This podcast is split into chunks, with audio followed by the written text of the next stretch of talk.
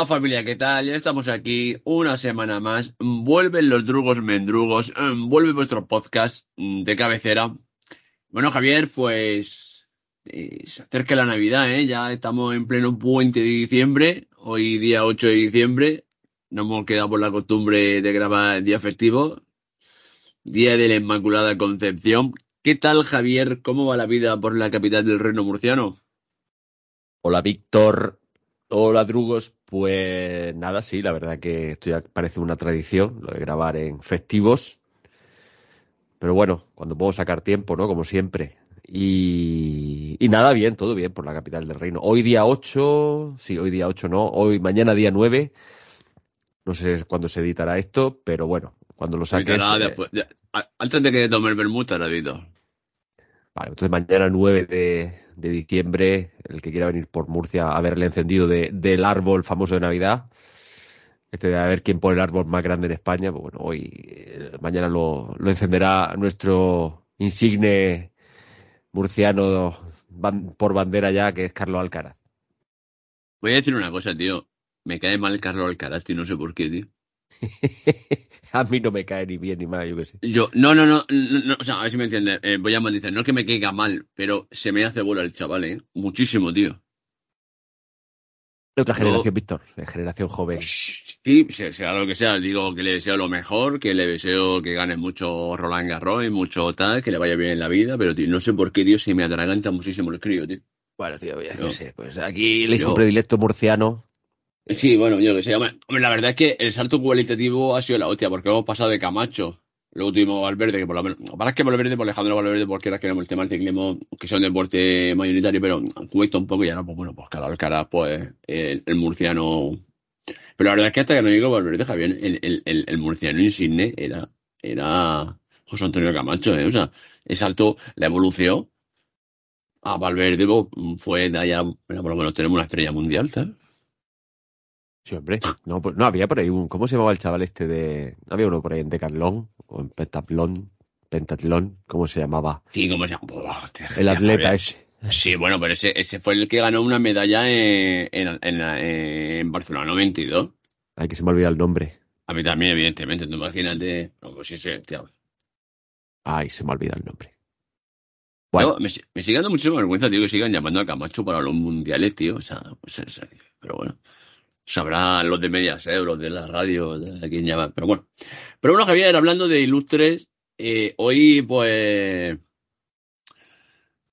Hoy vamos a tirar de clasicazo. Que yo, fíjate que creo que. eh, ¿No te da la sensación, de que el nombre de la rosa es un clasicazo? Pero casi que de serie B. No digo serie B en cuanto a producción y en cuanto a tal, pero. mm, que siempre está como un, un escalón entre clasicazo, cine de culto, no sé. No, ¿no da la sensación de que no es tampoco un gran clásico que ha visto todo el mundo, pero que muy poca gente recuerda, que la gente suele ver de vez en cuando. Es una peli rara, ¿no? El, el nombre de la rosa. sí, bueno, eh, yo creo que no, a lo mejor no es como el libro. Bueno, el libro sí que fue un, un bestseller, aunque es un- uno de esos bestsellers que, que es improbable. Eh, porque nadie esperaba, la, ni, ni siquiera el propio Humberto Eco eh, esperaba el, el, el, el- exitazo que tuvo con, con, esta, con esta pedazo de novela, por otra parte. Y la película, bueno, la película o la, la, la adaptación de, de Jean-Jacques pues, pues por otra parte, mm, tuvo éxito, lo que pasa es que, que yo sepa, tuvo éxito en Europa, porque esto en Estados Unidos no la vio, no, no la vieron ni en, ni en Massachusetts. En Estados Unidos, sí. Es que Javier no había, no había. Por eso yo creo que sí es una de estas películas que, claro, como no tiene éxito, tiene que tenerlo, pues a lo mejor se, se olvida un poco y la gente la. Pero yo creo que en Europa es, sí que es un clásico, no de culto, porque esto no tiene, esto tiene un poco de culto, porque es un- eh, al fin y al cabo es un peliculón. No serie B, aunque algunas veces lo parece, sobre todo en la, en la, en la recreación, aunque para mí es soberbia. Pero creo yo que, claro, al, no tener éxito en, donde tiene que tenerlo, pues a lo mejor también se olvida un poco, o las cadenas lo, olvida- lo olvidan un poco. Pero yo también lo quería traer, o, o dijimos de traerlo aquí, porque también es una de esas películas que es verdad que no, no es navideña, pero que normalmente en Navidad, no sé por qué, pero suelen aparecer por los canales. Y claro, y coño, y de hecho, pues bueno, pues yo creo que es una de la, una de mis películas favoritas, sobre todo estas de, del, del, del, bueno, de lo que se llama el género, el Hudunuit, ¿no? El quién, quién lo hizo, y que se sale un poco de lo, de lo canónico, ¿no? Y claro, pues si mezclas, yo qué sé, pues intriga, intriga en una abadía y a Sherlock Holmes, pues te sale esta pequeña, esta pequeña joya. No, de todas formas, lo que decía Serie B, no por la película, sino mejor, más que Serie B, más de segunda, o un clasicazo de segunda división, no sé. Siempre me da esa sensación de que no me da rosa. Es una peli que siempre está en el colectivo general de la gente, pero que, eh, que por cierto, está catalogada en cualquier ranking de IMDb, lo que sea, pues entre las mejores películas de la historia. No sé si la décima, la undécima, la 24, pero vamos, tiene una calificación de 8 en IMDb, que es una burrada, o de 7,9. Pero siempre esa sensación esa de, de de, de, que tú me dices, oye, pues dime las 10 mejores películas, las 15, y muy poca gente mete en ranking. Como una película que a todo el mundo le gusta, porque no conozco muy poca gente que no le gusta esta peli, pero que casi que en el colectivo general no, no queda ahí en el. A lo mejor será por eso, porque como no es americano, pues queda, queda ese pozo. Hay una película, Javier, eh, tú como uno de los mayores expertos de Humberto Eco de este país. sí, seguramente. Ahí te has, tirado, te has tirado bastante el pegote. Ya, bueno, es de broma. Por lo menos de, de, Santo Ángel, sí, ¿no? Aunque lo, lo, he visto aquí en Murcia, Humberto Eco. Eh, ya, ya, pero, ya, ya. O sea que eh, ha venido por Murcia bastantes veces. Sí que la Facultad de, de Letras de, de Sí, Murcia coño, parece que no, pero o sea, la Facultad de Letras de Murcia es una de las mejorcitas de España, seguro. Y en cuanto Sí, a, yo a- una, a- a una conferencia con él, si yo lo he tenido a a 10 lingüista, en cuanto a lingüista y tal, o sea, la Facultad de Murcia siempre tiene algo que decir. Pues te quiero decir, joder, Humberto. Pero bueno, que ha estado por Murcia bastantes veces y bueno, habla español también bastante bien, o sea que tampoco O nada, sea, a, nada mí, que a, mí, decir. a mí me dio una, a mí me dio una conferencia Humberto, bueno, a mí, evidentemente no. O sea, yo tuve una conferencia Humberto Eco, porque Humberto Eco, aparte pues, de eh, filósofo, lingüista, eh, también eh, ha tratado mucho la historia del arte con la estética y demás, o sea que Sí, también tío- semiólogo también. Semiólogo, o sea que- eh, Realmente es una puta máquina, realmente así. Yo todos los libros que he leído de Humberto Eco, la verdad que son... eh, vamos a decir que si hay una persona de estas que, que se podría decir erudito, pues bueno, Humberto Eco es un, es un puto erudito. Eh, porque bueno, pues es una eh, bueno y aparte maneja la Edad Media como nadie. De hecho, ese manejo de la Edad Media y de esa sapiencia en, el- eh, quien no haya leído El nombre de la rosa, lo que es la novela, pues yo se lo recomiendo. Es verdad que es una novela que a lo mejor Yo no se la tiene- recomiendo, Javier. bueno, yo, No. pero digo que puede parecer farragosa al principio, aparte de los tres niveles de lectura que puede tener, ¿no? La- por un lado, la historia y la filosofía, si no te gusta, pues a lo mejor tampoco, tiene muchísimos pasajes en latín. Yo os recomiendo que si la leéis, que la que compréis una edición con apostilla, con, que, te, que te traduzca, porque las conversaciones o las disertaciones que tienen a lo mejor los, los, los o sea, los, monjes dentro eh, de, la, de la propia abadía en latín, pues pueden resultar no farragosos, sino que realmente a lo mejor te los salta, pero te estás perdiendo bastante, eh, bastante de la trama que quiere eh, Humberto Eco contarte.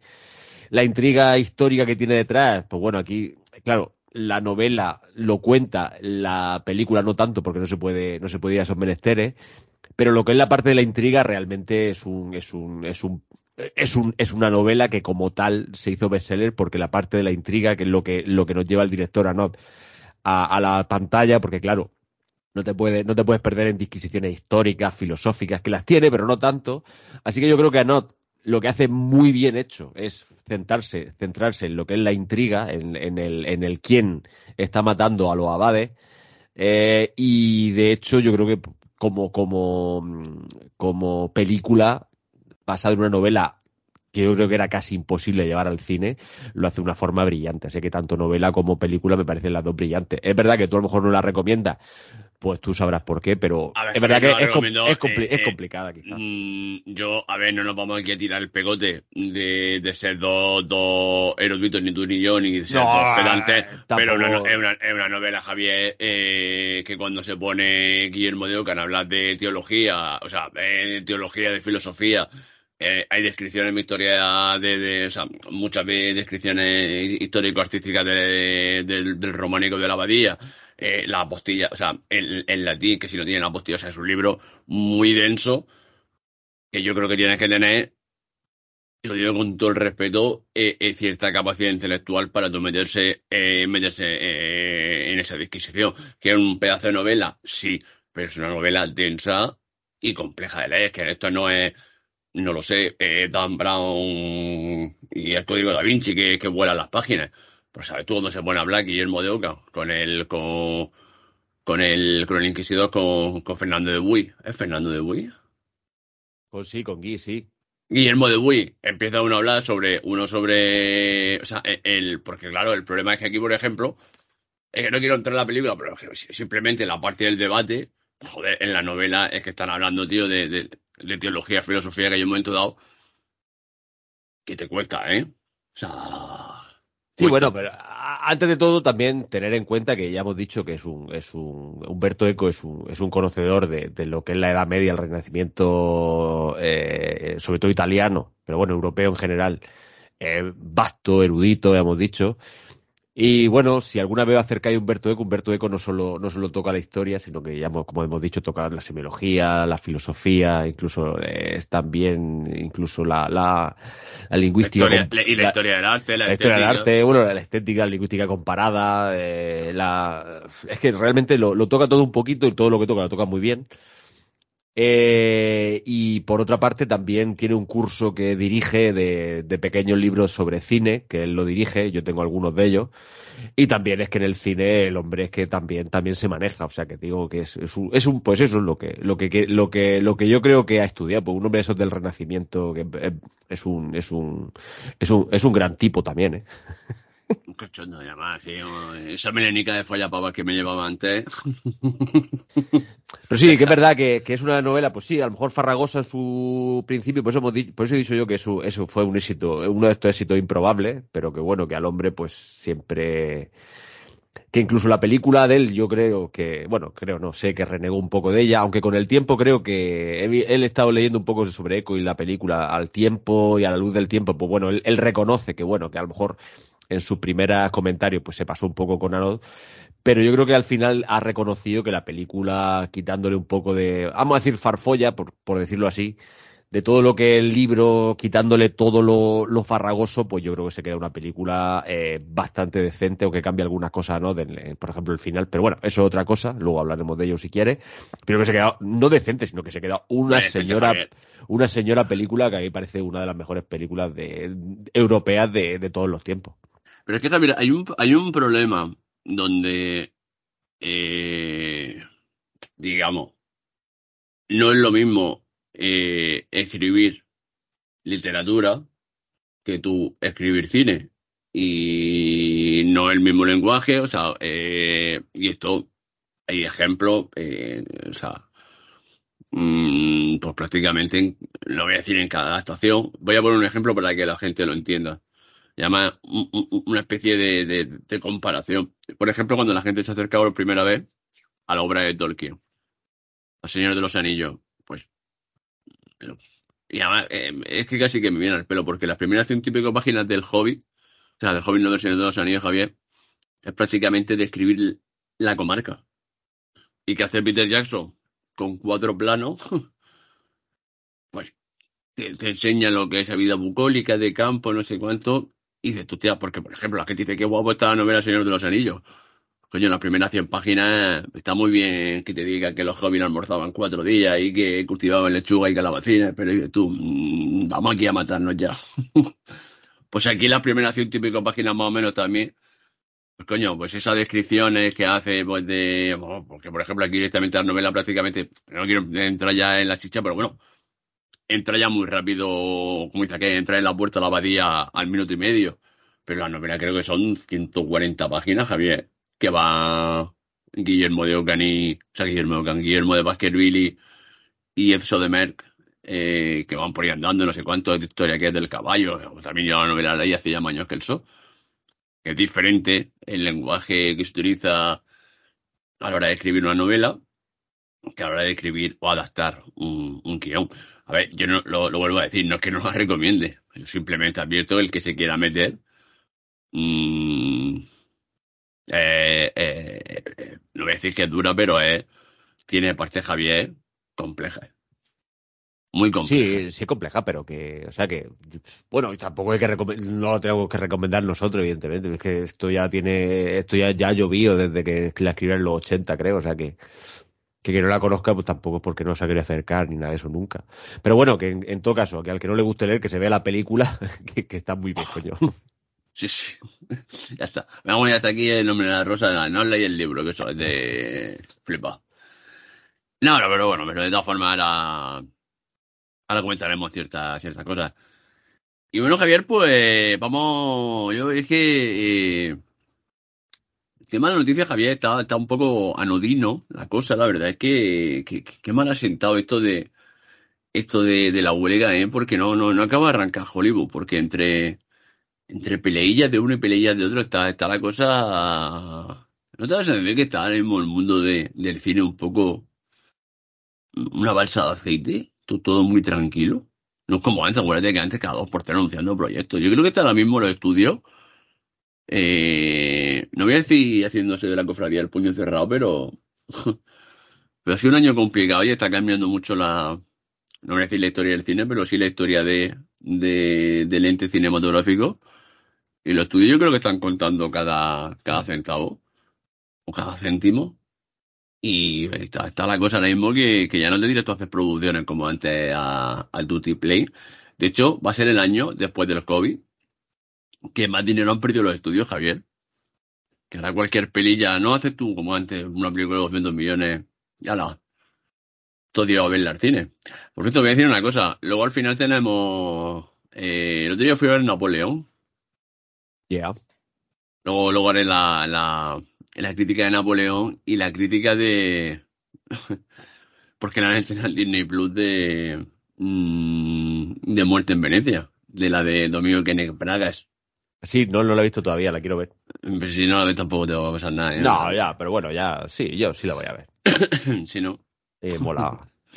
sí, sí, te mola, sí, ya verás. Es lo bueno que hace el hijo puta, tío, que ya, eh, como ya después de mancillar dos películas, Aquí no mancilla porque esto se lo inventa todo.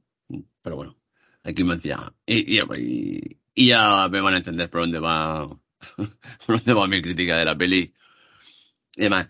Pero bueno, Javier, pues vamos a empezar ya, ya con, con la mandanga de la buena porque hay mucho de lo que hablar de Nombre de la Rosa. Así que, con todos ustedes el monográfico sobre el nombre de la rosa.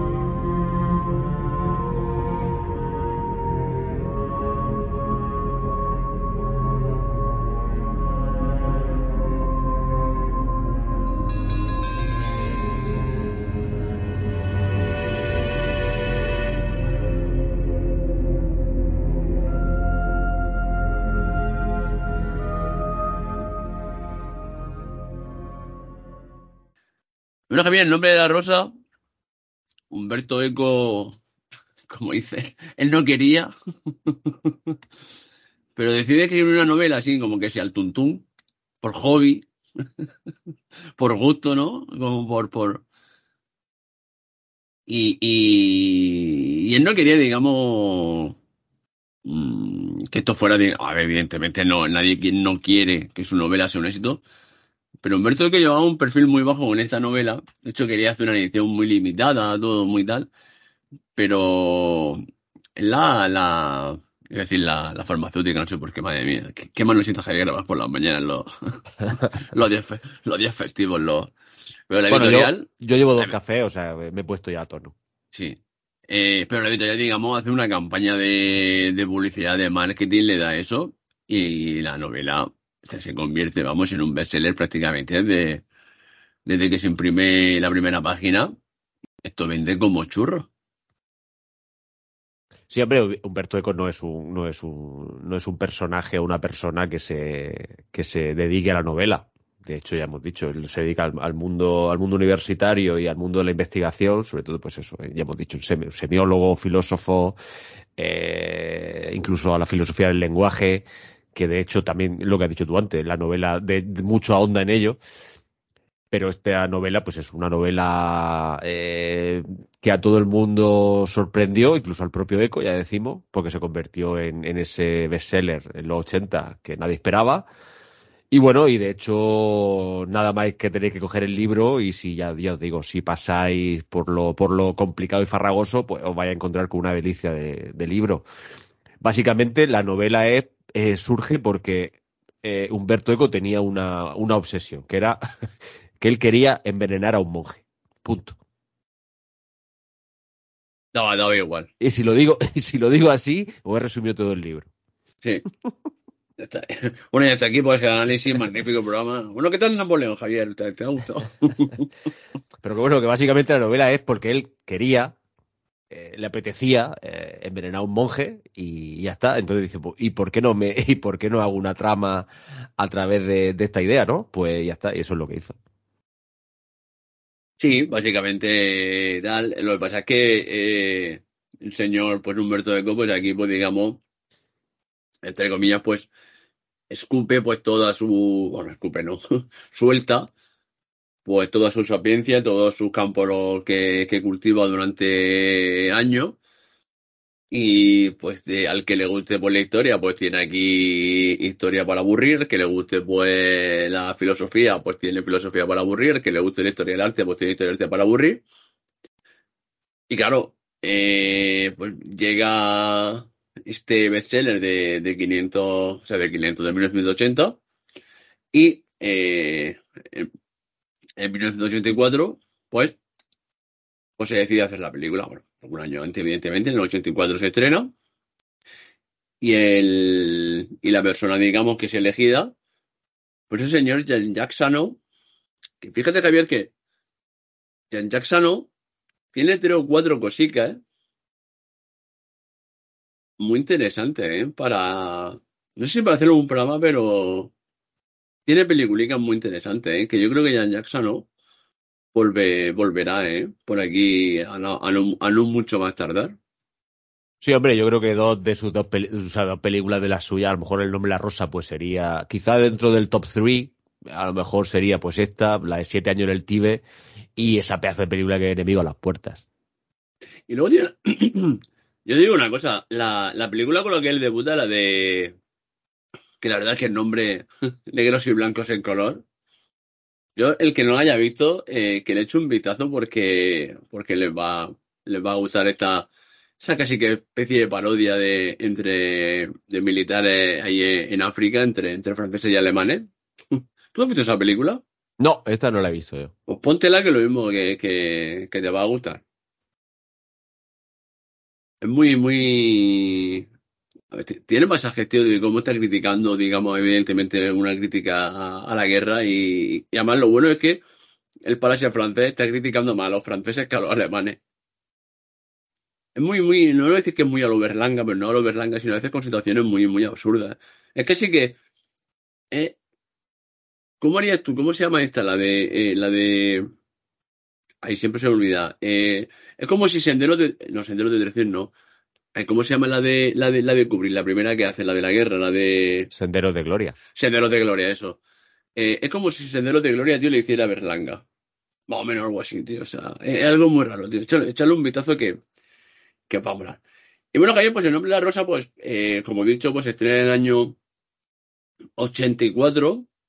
Es una, una producción europea, me hace gracia. Eh, porque vamos, eh, la evolución de los países, pues eh, Italia, Francia y Alemania Occidental.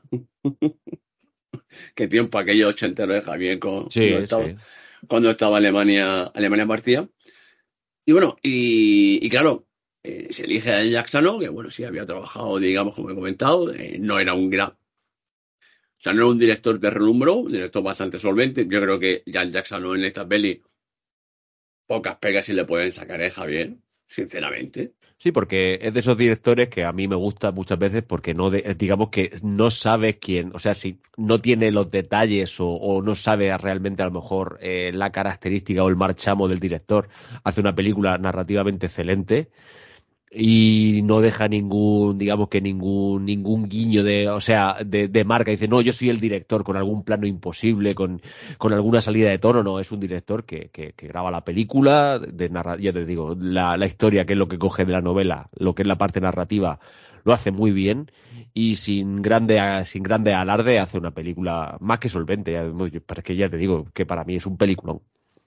Sí, y además que tampoco eh, es complicado porque tampoco se puede, eh, dentro de lo que viene siendo, pues claro, esto está rodado, digamos, pues eh, en apatía y demás, o sea que tampoco tiene el tío ahí una capacidad para decir, bueno, voy a hacer aquí una... La, abadía que, que, veis existe, está en Alemania, aunque en la novela y en el, bueno, y en la película se dice que está en Italia, creo que en Italia, en Italia del Norte, si no recuerdo mal. Eh, no se dice exactamente muy bien dentro, aunque la abadía realmente que, que, filma es, está en Alemania. Era un la abadía Cluster no sé qué, no me acuerdo cómo se llamaba, pero bueno, está en Alemania. Eh, los exteriores creo que están grabados sí que en Italia y muchas partes del decorado creo que se hacen, evidentemente se hacen en Roma, en, el Cinecittà, que para eso lo tienen. Y bueno, entre esas tres localizaciones, pues se, lleva a cabo la película. Ya digo, no, no se nota nada de esto. De, y luego, por ejemplo, eh, eh, digamos, el Scriptorium. El Scriptorium básicamente es que no sabemos, digamos, dónde, dónde están los, los frailes, digamos, los, los, monjes, pues, eh, escribiendo, digamos, de ahí Scriptorium. Eso, por ejemplo, eso es, eso es la abadía del monasterio de Ederbach. Es que esa parte está bien cuidada. Es cierto que, digamos, no se puede recrear tanto en muchos planos, digamos, porque, como he dicho antes, la novela, por ejemplo, sí hay mucha descripción, porque claro, lo hemos comentado, que tanto la novela como, como, como la peli, digamos, están basadas desde las perspectivas de Atso, del, del novicio, del aprendiz del Padawan. Atso, yo, que yo, yo diría Acho. Acho, sí, no sé por qué me suena. Falta, si le pone Hacho, debería ser murciano el hombre. Y luego, sí. Hacho de Mer, de Mel. ¿Qué más suena eso murciano? Hacho de Mer. Sí. Bueno, vamos a decirlo, Christian Leiter con 15 años. Christian Leiter con 15 años. Christian Leiter Javier cuando va a venir a esta casa. Ese One Hit Wonder de manual de Hollywood. Sí, ese, esa estrella, que, bueno, ese hombre que iba para estrella se quedó en estrellita. Eh, y bueno, ahí está. Bueno, eh, lo hemos traído ya algunas veces por aquí. Eh, sobre todo cuando la última vez creo que fue cuando hablamos de, de, amor, a quemar, ropa, que ya dijimos aquí que no es santo de mi devoción Christian Leiter, pero para, para reconocerle algo, hoy esta película con 15 años lo hace, lo hace soberbiamente, el chaval. No, el chaval. Ya te digo, 15 años tenía en, en, esta época. Bueno, se le ve también, que era un chaval, un chavalín pero que lo hace muy, muy bien, ¿eh? Y luego, pues, como, como Guillermo de, de Baskerville, pues tenemos al señor Bond, a Don Sean Connery, a eh, Sir Singh, que más suena eso murciano también, Sir Singh Connery. Sir Singh. Sir Singh Connery. Que, vamos, que, que eh, es Singh Connery casi que haciendo de Singh Connery, ¿eh? Ese es el problema, por eso, por eso surgió la duda de Anod de, de, contratar o no. Bueno, eh, se sabe, esto ya es historia de, de la película, que Sin Connery eh, y su representante, eh, digamos que empujaron muy fuerte por este papel, cuando Sin Connery realmente estaba muy encasillado. Evidentemente estaba encasillado en quién, pues en su papel de Bond, James Bond.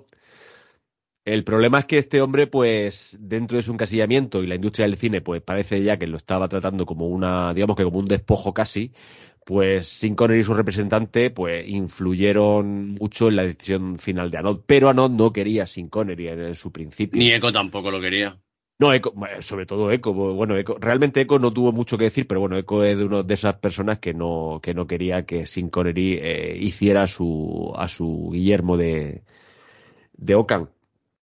Eh, Su perdón, de de Baskerville. Baskerville. perdón, que me voy a confundir hoy mucho. Ah, su de Baskerville, ahora, ahora diremos lo de la composición del nombre. De hecho, eh, por ahí tenía los nombres apuntados de todos los, de todos los futuribles, os lo digo ahora mismo. Déjame un segundito.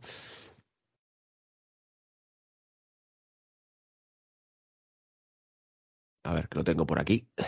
Es que me- eh, la lista es impresionante. Sí, sí. Bueno, eh, eso otra cosa, que también dijeron, que estaba leyendo por ahí, antes mientras busco los nombres, que, que, era un señor mayor. Bueno, eh, eh, en esta película, eh, Sin Connery solo tiene 56 años. Ah, Christian Slater, ¿verdad? Que tenía, que tenía, tenía 15 años. Pero claro, eh, decían que no querían a un señor mayor, pero coño, un señor mayor con 56 años, ¿verdad? Que son los 80. Bueno, pero Javier, pero es que coño, pero es que eh, eh, una persona de 56 años en la Edad Media era poco menos ya que un yayo. O sea, Ya, ya, pero bueno, que estamos, que estamos hablando de, coño, estamos hablando de una película que no, aquí tengo los nombres, que, que cojones, que no era tan mayor. Lo que pasa es que yo creo que ese encasillamiento le llevó, de hecho, eh, ese encasillamiento del que salió gracias a esta película y gracias a Jan Jackson Ott, bueno, gracias o no, no lo sé, porque también hay que decir ahora una cosa, pero el año siguiente eh, salió ese encasillamiento, bueno, con esta película salió del encasillamiento y al año siguiente ni más ni menos que ganó el Oscar. De secundario eh, Los Intocables de León, ¿eh? Que cuidado, que salió muy bien de, de- de la casilla, ¿eh? Eh, Sí. Para el papel se consideraron a Michael Caine, Ian McKellen, Roy Schneider, Roy Schneider sí que no lo veo, eh, Jack Nicholson tampoco lo veo, Paul Newman tampoco, Marlon Brando muchísimo menos, Donald Sutherland, yo Michael Caine, Ian McKellen y Donald Sutherland, bien. Es que Donald Sutherland yo creo que no, tío, porque eh, eh, Donald Sutherland eh, Recordemos- tenía, recordemos- era, era ya malo en el cine. No lo sé, pero bueno, recordemos la, recordemos la, sí, probablemente sí. Recordemos la, la, la descripción de, de la novela de, de, de Eco de, del señor Baskerville. Y era un hombre muy alto, delgado, que incluso a Delgadez le, decía que le, hacía parecer más alto, si no recuerdo mal lo que decía la novela. Y yo creo que es que realmente a Sean Connery este papel le, le, o sea, le, va como ni al dedo. De hecho, cuando hizo la, después de todos los dos descartes que se hicieron, porque incluso estuvo Robert De Niro, que yo a Robert De Niro tampoco lo hubiera visto en esta película, porque es que no le pega una mierda. Cuando hizo la, la audición, porque fue una audición, y oyó a Nad, oyó a, oyó a Sean Connery, eh, pues haciendo o declamando el guion, dijo, coño, si es que parece que está hecho para ti. Que al final, pues bueno, dio, dio su torcer y por eso eh, Sean Connery pues acabó con el papel de, Bas- de, Guillermo de Baskerville. Y de hecho, yo te digo una cosa, eh, yo creo que de esas elecciones que, que casi toda la elección del casting está hecha muy bien y si no hubieran elegido a, a- Connery hubiéramos tenido otro, a otro, a otro Guillermo de Baskerville, pero yo creo que no tan bueno como, como el señor Connery. Por tanto, muy bien por Anod, por, por al final, pues quizá por llevarse o por, o por, o por ceder y hacerle la audición a, a Sean Connery. Es que de todos los que me han dicho, el, el, el, el problema, por ejemplo, de Donald Sutherland, que le veo, es lo que he dicho antes, yo creo que Donald Sutherland ya tenía el papel de villano del cine. No, las los, pero es que a mí Michael Caine a lo mejor se me hubiera pegado y por supuesto a Ian McKellen le hubiera venido como ni al dedo también. Es- Pero es que Ian McKellen a lo mejor lo tenemos muy, ahora mismo, muy No, endiosado. no, no, que va. Por no, Gandalf. a- a Ian McKellen venía de, venía, bueno, sí, Sí. sabe- sabemos que venía de las tablas de, de, de Londres, de, de, Inglaterra, y, y seguramente su, su, a lo mejor es verdad que le hubiera dado demasiado, quizás, de- demasiado, quizás demasiado empaque y demasiada seriedad al papel, quizá, porque Guillermo de Baskerville eh, tiene mucha retranca. Y a lo mejor Ian McKellen, a lo mejor no, no sé, no, a lo mejor no se lo hubiera dado, aunque que viendo a, su, viendo a su Gandalf supongo que sí, porque sabemos que Ian McKellen antes de debutar en el cine, bueno, él, él era, él, él es un, es un maestro de las tablas de, de Inglaterra y domina como nadie a, a los textos de Shakespeare, o sea que sí, cojones. Pero es que fíjate que todos los que me han comentado, todas esas estrellas americanas, tío, es que Robert De Niro, No, Robert De Niro, no, Marlon Brando, por supuesto, a Marlon Brando bueno, en la go- siempre diciendo, bueno, Marlon Brando. gordo, gordo, o sea, ya te hubieras cargado realmente la, la descripción de, de Echo. Eh, Paul Newman, evidentemente, no lo sé. A lo mejor sí, pero no, no lo veo tampoco. Es que Y por supuesto, Jan Nicholson, no. Roy Schneider, Roy Scheider tampoco venía de tiburón. Eh, no, no. Eh, hostia, Marlon Brando. No, digo, no. Paul Newman, Paul Newman no digo yo que no, pero Paul Newman. Es que el. el... Pasa es que, claro, nosotros los verla en castellano. pero ese empaque de, digamos, esa, eh, ese empaque inglés que hay que darle, el americano yo no sé yo, Javier, si eso es capaz de hacerlo, ¿eh? Bueno, sí, yo qué sé. De todas formas, eh, Columbia Pictures, que era la, la, película que iba a financiar todo el proyecto, eh, se, se, niega a financiarlo si el protagonista llegaba a ser Sin Connery. Al final la película, por, por digamos que ya por cabezonería del propio Not, la financia otra distribuidora, que fue la, la, la Fox, en Estados Unidos sobre todo. Y al final, pues fue el éxito que fue. Es verdad que hemos dicho que en Estados Unidos eh, no recauda tanto, pero en Europa fue el pelotazo que, que llegó, que llegó, que llegó a sorprender también a la propia extraño. Sí. Y bueno, luego ya, pues, para, para digamos, dentro de, de lo que viene siendo, pues, la cohorte de, de abades, frailes y demás que, que tenemos, es que hay que hacer mención especial, Javier, al papelón que se marca Ron Perlman. Va, Rompelman siempre, siempre está en mi equipo y, y Rompelman hace uno de los papeles de esos por los que será recordado, ¿no?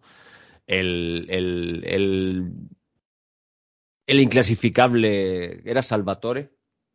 No el Salvi. Salvatore. Salvatore. Salvatore que hace pues eso, un pues un personaje bastante, bueno, como en la novela, realmente la novela es un personaje, iba a decir asqueroso, pero sí, porque al, al fin y al cabo esta, esta película y esta novela tratan lo, lo, gótico desde un punto de vista, pues eso, muy macabro, asqueroso, eh, sucio. Y Ron Pellman, eh, o sea, nadie mejor que Ron Pellman para hacer papeles extraños, ¿no? Y aquí hace ese jorobado que, que mezcla diferentes idiomas de una forma que me parece que brillante. ¿eh?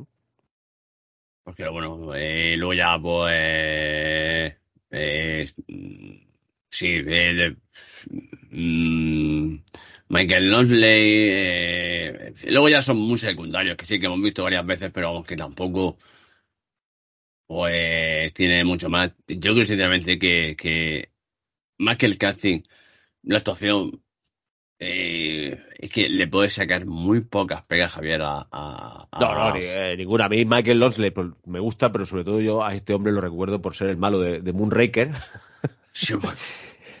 pero... Moonraker. Moonraker puede ser de las peores de, de, sí, James sí, Bond. Sí, puede ser de las peores. Pero este es el malo de Moonraker, ese hombre que llevaba ese, ese mocking blanco, si recordáis la película. Eh, pero bueno, aquí sale de, de, del abad, ¿no? Del, del vamos sí. a decir, de, del que corta el bacalao en la abadía. Y, y, bueno, pues dentro de lo que se supone que tienes un abad, que es pues eso, es como una figura casi, casi de obispo papal dentro de, dentro de su congregación, pues lo hace muy bien el hombre, ¿eh? Sí. Y además, sobre todo, ese porte regio y asqueroso, solemne. Y luego, eh, yo con el que, con, a mí, digamos, el que, el, el papá que a mí, tío, el, papá, el, el papel que, que sale poco, tío. Pero es que también es que está, es el de, el de Fernando de Burgo. Este, digamos. Jorge, Jorge, Jorge de Burgo. Jorge de Burgo. Este, digamos, este fraile, eh, ciego, que por cierto no sabéis si el, que el nombre eh, es un homenaje a, a Borges. Sí, pues está claro, pues sí que eh, ciego, ciego y bibliotecario, o sea, no puede, no puede ser más que un homenaje a, no puede ser más que un homenaje a Borges. Realmente, bueno, Borges y, su, y su filia por, por las bibliotecas, eh, básicamente este homenaje que se marca aquí es que me parece, me parece sencillamente magistral también. Y además, pues, sobre todo, pues por, por, por el tema de, de, la presencia en pantalla, ¿eh? Que, que eso, eh, es cierto que muchos de estos, y luego sobre todo, tío, la caracterización de, de estos frailes, tío, hostia, es que te da un, en la ambientación de la novela, o sea, o sea, de la novela, de la película, que, que te da la sensación eso de, ver, es cierto que no habla de una, de una localización geográfica concreta, no dice que está en tal sitio, que abadía es, pero es esa sensación eh, eh, de frío, de angustia, de, de, de y, eso de lo mejor, eso de lo mejor de la película, porque la novela sí, eh, lo que es el, el, trasfondo es gótico, porque esa, esa sensación de, de, de, de ¿no? de, lo siniestro, de, lo secreto, de la penumbra, ¿no? Eh, de, lo, de, lo, de lo inexplicable algunas veces, o de lo terrorífico, si quieres, también en, algunos pasajes. O es que la película lo muestra muy bien, y, y la película, hemos dicho, tiene suciedad, tiene penumbra, tiene, tiene, tiene nocturnidad, si quieres, tiene, tiene, tiene algunos momentos que incluso te pueden parecer cercano al terror, al terror gótico, incluso al, expresionismo alemán. Eh, todo eso lo hace Anot de puta madre, sí que lo hace muy bien. Y todo eso lo, transmite muy bien en pantalla. Que todas las descripciones que tiene la novela, pues en imagen se transmite todo muy bien porque eh, olvidaos de esa, ese, ese, digamos que esas películas eh, medievales con princesas, con castillos, con aposentos magníficos, con agua, ¿no? Aquí, aquí sí, aquí se caga por un agujero y, el, y la mierda llega al patio y se recoge. y casi que la película está oliendo a mierda, tío. Porque no me jodas que cuando llegan los dos, los, dos muchachos, bueno, el, señor Baskerville y su, y su, y su novicio Atso, a la, cuando se abre, cuando se abre la portezuela de la abadía, lo que transmite son, pues esa eh, gente mal encarada, sucia, ahí, pues eso, el herrero trabajando, pues gente ahí, pues casi que cortando el, cuello a los cerdos, y todo esto se transmite con una, con una, con una sobriedad que, que realmente es digna de admiración por, por mi parte. Pues sí, lo mejor de todo es incluso como hace la, la, la, digamos, a los pobres de, mierda, ignorantes, eh, sucios, casi que eh, incluso como los propios abades los, maltratan. sí, pero sí, eso claro, sí que todo eso se trata muy bien. Y aparte, claro, luego llega por otra parte, que no hemos dicho nada, por hoy, a decirlo, llega, llega Sin Connery, Guillermo de Baskerville, otro homenaje o esa composición de Guillermo de Ockham, un, un señor firme defensor de la lógica y el raciocinio ¿no? en la Edad Media. Guillermo por Guillermo de Ockham y Baskerville por la novela de Sherlock Holmes, la, de, la del perro de los, o el sabueso de Baskerville. Y claro, que, mm, encarnado en, en Sin Connery, pero claro, este hombre viene un poco a poner luz a las tinieblas, ¿no? Y a ver qué cojones está pasando aquí. Aunque él no llega en principio para eso, aunque lo llaman para eso, él ya también llega, pero bueno, dentro de, la orden de los franciscanos le dimos por qué llega y por qué van los franciscanos a, esta abadía. Pero esa también ese, esa composición del nombre me parece, me parece, me parece genial. Y al fin y al cabo él, viene eso, a dar luz, ¿no? A, los misterios que, que ocurren en esa oscura abadía. Bueno, que también es cierto que, eh, que tampoco se calienta mucho la cabeza um, Humberto de con el nombre, porque eh, el, el, homenaje, o sea, el homenaje, la composición, pues Guillermo de Ockham y, Sherlock Holmes, pues.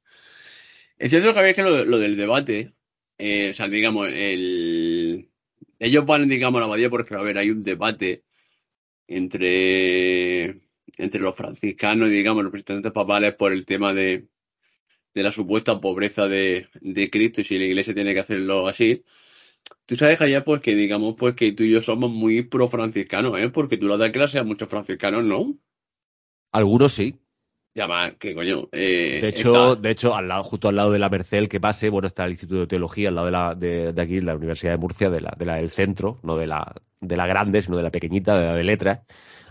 y, derecho.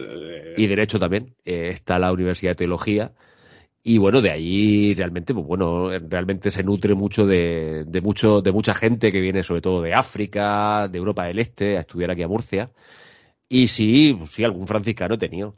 Y ellos realmente lo que proclaman eso es como la iglesia, ¿no? Pues debería de ser pobre en su, en su, en sus quehaceres y pobre en su, en su, en su muestra de, de no, de no lo que proclama Roma, que es esa, ¿no? Esa, esa, ¿cómo decirlo? Esa, bueno, esa riqueza, ¿no? Que muchas veces puede parecer incluso insultante. Y al fin y al cabo lo que se trata aquí es, es eso, ¿no? De, si la Iglesia pues debería de volver a ser o a mostrarse pobre en, su, en sus quehaceres, ¿no? Y, bueno, esa proclamación luego, claro, evidentemente, luego llegará a la división esa entre, entre eh, que, dará el protestantismo, ¿no? En, Europa.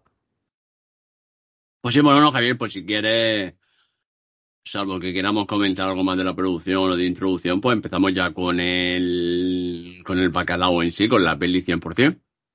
No, pues ya está, vamos a empezar. Lo que es verdad que también mezcla mucho Eco es la, personajes reales con ficticios. Y sí, el, el bueno, el, el, que hemos dicho, hemos dicho ya, ¿no? A, a Bernardo, a Bernardo Gui, ¿no? Lo, lo has dicho tú antes. Bueno, este personaje sí que es un personaje de esos nefastos de, de, la historia de la iglesia y este personaje sí que existía. Además es, Ya, que es español, uno-. O sea, un- te- te es das cuenta español, que- sí, uno, de esos inquisi- uno de esos inquisidores que tenía que dar mucho miedo. Y en esa época en la que la iglesia en la Edad Media, pues bueno, básicamente lo resolvía todo mediante, mediante los juicios de fe. Y, al, y si no me gusta y eres mujer, pues eres bruja. Y si no me gusta y eres hombre, es porque, porque va en contra de, de la palabra de, de, de las escrituras, ¿no? Esa, esa época tan, tan oscura de la iglesia, de la iglesia, de la iglesia Desde- católica, ¿no? Date cuenta que yo no sé por qué, pero aquí lo- los dos malos de la peli son dos españoles. Sí, Jorge de Burgos y bueno, no que sea malo Jorge de Burgos, lo que pasa joder, es que ¿Cómo que no es malo, Javier? Por, por favor. Hombre, lo que, ¿Qué? lo que, lo que intenta es, eh, bueno, es Coño, que básicamente. está matando gente. ¿Cómo Bueno, que no va sí. a ser malo que se carga cinco? Pero mira, yo, yo lo entiendo. En la edad en Ah, la bueno. que es. Ah, bueno, bueno. Ah, ah, ah, que ahora vamos a justificar asesino, No, no, asesino no. en serio. Muy bien, pues ya está. Pues sí, es verdad que un poco así, sé. Pero bueno, eh, dentro de su, dentro de su, de su disertación lo puede entender. Eh, a Bernardo Wii, pues no, no lo entiendo, porque básicamente es, un- es un hijo puta con, con, con Borla. Bueno, pero bueno, pues hizo, hizo, hizo el, el, el manual de inquisidores, ¿eh? o sea, tú imagínate, pues, hola, si tienes que matar a la bruja, pues, eh, un grande Bernardo Wii. Bueno, Javier, pues si quieres, pues empezamos con, con la peli y no sé si quieres llevar tú las riendas, ya que esta es tu peli, esta la has elegido tú. Esto me lo vas a contar en el contador de, de Tower, esto ha sido más por consenso. Pues yo, pues, coño, pues si esto fue un consenso. Ah, bueno, bueno, no lo sé. Sabes tú que aquí como somos un matrimonio que a veces cedemos uno y cedemos Ah, te otro. puse- Ahora, Te puse una, te puse una lista interesante ahí de, de películas que se me ocurrieron. sí, sí. Eh, no, no, es, es broma. eh. Eh, no, es una peli que, que eh, eh, esto Javier es como es como eh, Bellingham y el Balón de Oro. Javier va a estar rondando todos los años. Esta esta peli ha estado eh, en plausible prácticamente cuánto de las cinco temporadas cuatro. Sí, Tenía que bueno, llegar. pues, tenía que llegar. Yo, yo también es verdad que quería hacer quizás más, pero yo creo que con esta película solo nos va a dar para, un programa bastante interesante. Sí, no, no te voy a decir la, la otra que hemos hecho de acompañamiento porque si no directamente pues eh, a lo mejor es el domingo y hacemos aquí pues un podcast de 19 horas. Pero bueno, enclavada, enclavada dentro de, de, la- de las películas de Hoodoo Nuit, eh, de quién lo ha hecho, eh, me parece de las mejores. Y, Sí. y de la otra que te dije, pues bueno, no vamos a decir nada porque seguramente también la haremos algún día. Volver, esa también la haremos. Y hoy también, bueno, pues eso, hoy retomando un poco esto y bueno, a todo el que disfrute, por ejemplo, el que disfrutó de cuchillos por la espalda, ¿era cuchillos por la espalda? ¿O navajas por la... ¿Cómo era? Albacete, por la- Albacete en la espalda. Hostia, navajas por la espalda. Eh, cuchillos por la espalda, no. Eh, Sí, sí, es, es de, es- de ese tipo. Hay otra película que a mí también me, me gusta. Bueno, esa, película no está nada mal. A, a mí la Eh, primera me gustó. Yo creo que en la segunda Ryan Johnson Sí, sí, eh, fuma, eh, eh, tú, Sí, fuma mm, Ryan, que la primera te ha salido bien, la segunda, oye, que a la gente le gustó, me parece perfecto, la peli no está mal, pero yo creo que Ryan Johnson en Puñales por la espalda de la segunda se ve que estaba la hierba baratica allí en Hollywood y esto, hostia. Sí. Pero bueno, para gustos los colores. Bueno, sí, la verdad que sí. Eh, pero bueno, dentro de ese, de ese cine que a mí, bueno, que yo, la verdad es que se disfruta mucho, eh, a mí esta quizá, no sé si será la mejor, porque claro, tú, yo sé que tú tienes una favorita que es la de 10 negritos. Sí, que me duele el alma que esa película no se haga. Sinceramente. Que luego tenemos, como has dicho tú, al señor Kenneth Branagh, pues eh, haciendo, haciendo asesinatos dentro del, propio cine con, bueno, con su Orient Express y bueno, cosas. Bueno, en vez de este tipo de películas. Un cadáver a los postres, ya sabemos, eh, señor, eh, eh, que es de mis favoritas. Esta seguramente, pues eso. Y yo tengo la de Ghost for Park, que también me gusta mucho. Pero bueno, dentro de todo, yo creo que elegir esta como, como a lo mejor pues, para introducirnos un poco en el, en el género, pues yo creo que viene de, de lujo, ¿no? Sí, porque eso es buscar el, asesino en serie medieval. Sé que la verdad es que la premisa, o sea, ahí te dicen, ¿de qué va la película? Pues hay un asesino en serie dentro de una abadía y un, y un monje tiene que, que descubrir al asesino. Y dices tú, hostia, tienes que comprar eh, seguro. Bueno, Javier, pues si quieres, pues empieza por la peli. Ya está. Yo sé que tú le tienes ganas, esta sí que te la voy a dejar a ti. Así Bueno, que... sí, pues sí, vamos a hacerla ahí en exaequo, ¿no? Eh, si quiere. Ya que nos ponemos, vamos a ponernos latinajos, la hacemos ¡Vamos! Oh. ¿Sabes qué? Pues, pues, pues hablas, Puedo hacerlo yo en castellano y tú vas haciendo la postilla en latín. Pues. Sí, pues, pues, pues, no tendría que recuperar mi latín ese, que, que lo tengo un que poco nunca he tenido. Lo tengo oxidado, que nunca he tenido realmente. A mí la traducción nunca se ha mandado bien de latín, pero bueno. Bueno, pues nada, sí, eh, la verdad que eh, lo primero que, tenemos que decir es que el, monje franciscano que nos, que, no, que nos suelta la voz en ofesta es el propio Hacho, el propio Hacho. Eh, Christian lo Leiter. Lo, vamos a llamar Hacho, ¿no? No, no. Ah, no. o sí, me, da igual. bueno, Hacho, Hacho. Christian Leiter, ya hemos dicho, un chaval de 15 años, que lo vemos que, pues eso, lo que, que nos, está, nos, nos está narrando en off una voz que bueno, que es un hacho ya, o un hacho viejo, y básicamente lo que pasa es que está leyendo, pues eso, el manuscrito donde, donde está. Javier, pero es que si no lo digo remiento. Hacho evoluciona en Chache. En Chache, en Chache ya ha evolucionado a Chache. Ya, perdón. la subnormalidad ya me la guardo. A Chacho Mayor. y esa voz en off, pues eso, como narrador, pues nos está contando pues, lo que pasó en, esa abadía del norte de Italia y es lo que nos vamos a enterar. Casi un, relato de esto homodiegético se dice en, en, literatura, ¿no? en primera persona, pero bueno, canta, eh, o contado por, por en, primera mano de Atso. Y lo que vemos es, pues eso, eh, llegar a, eh, ver llegar a, a, Guillermo de, de Baskerville y a Atso de Melk Guillermo de Baskerville y su novicio, el señor Atso, el, chaval Atso, en un caballo, a esa abadía que ya hemos dicho que en cuanto se entra y se ve, ya yo creo que se, convertirá en uno de los personajes también más importantes de esta película, que yo creo que la abadía, ¿no, Víctor? Se convierte eh, en, un personaje más, ¿no? Es que es otro personaje, eh, primero porque en el libro, eh, va a ser de la última referencia que vamos a hacer el libro, salvo al final por las diferencias, pero es que la abadía está sumamente, posiblemente la abadía esté mm, mejor descrita que, o sea, esté igual o mejor descrita que muchos de los personajes. Y, y, y la abadía, pues, con ese ser viviente que, que, es la propia abadía del día a día de los, de, pues, los frailes y demás, e, e, es otro personaje. Es, es, que yo, Javier, casi que creo que es el, no voy a decir el personaje más importante, pero está tan sumamente bien descrita y tan sumamente bien. Eh, en la película, evidentemente, no se describe tanto, pero esos planos, esa sensación, esa fotografía que le dan a la película y sobre todo eh, eh, ciertos planos. Y claro que es un personaje, incluso es.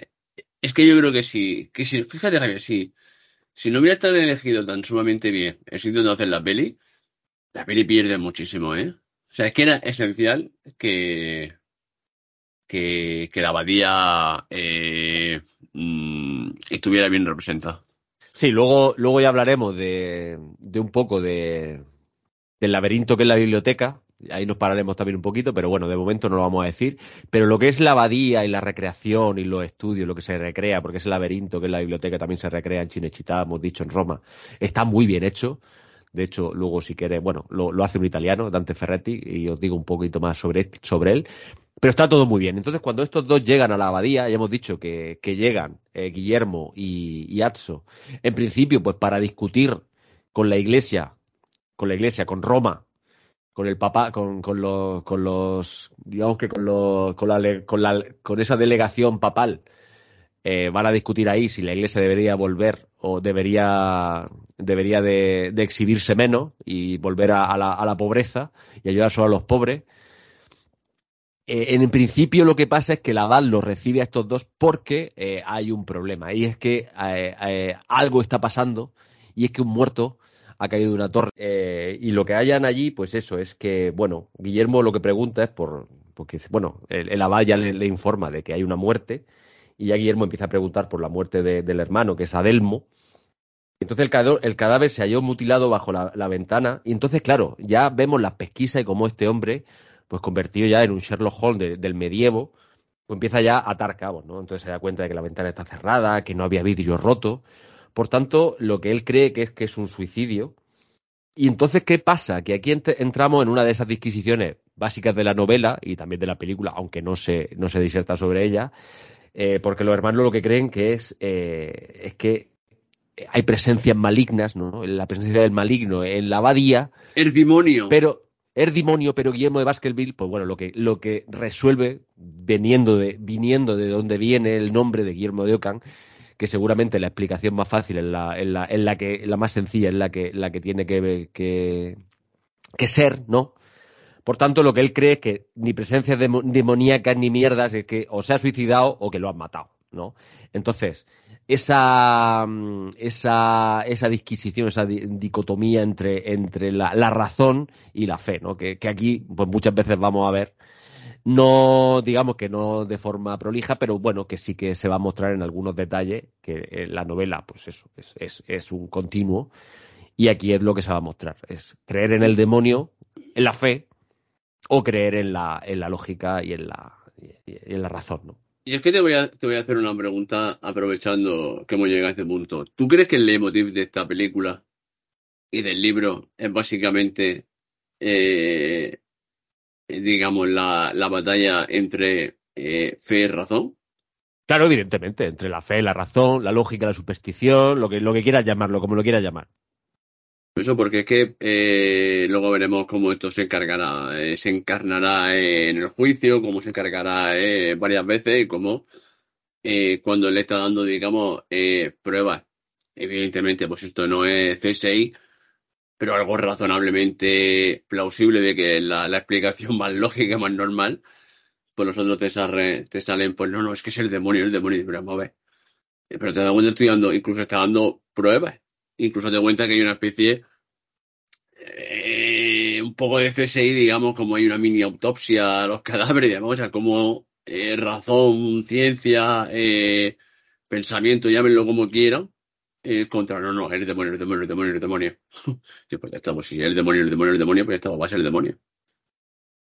Pues sí, es lo que es lo que es lo que trata un poco la, la novela y la película, evidentemente, ese enfrentamiento entre la razón que encarna Guillermo, y la fe, pues que, encarnan todos los demás, y llegará, llegará al punto sublime cuando llegue, cuando llegue la, Inquisición a, la abadía, ¿no? El señor de Gui. Gallequico, el gallequiño. Sí, y bueno, pues eso, eh, si el diablo ronda la, la, abadía y mata a muchachos, a muchachos, y este, esto es una cosa que yo me quiero parar también, Víctor, es que en esa abadía eh, está matando, dice, a muchachos jóvenes y guapos. En esa abadía hay más que palabras.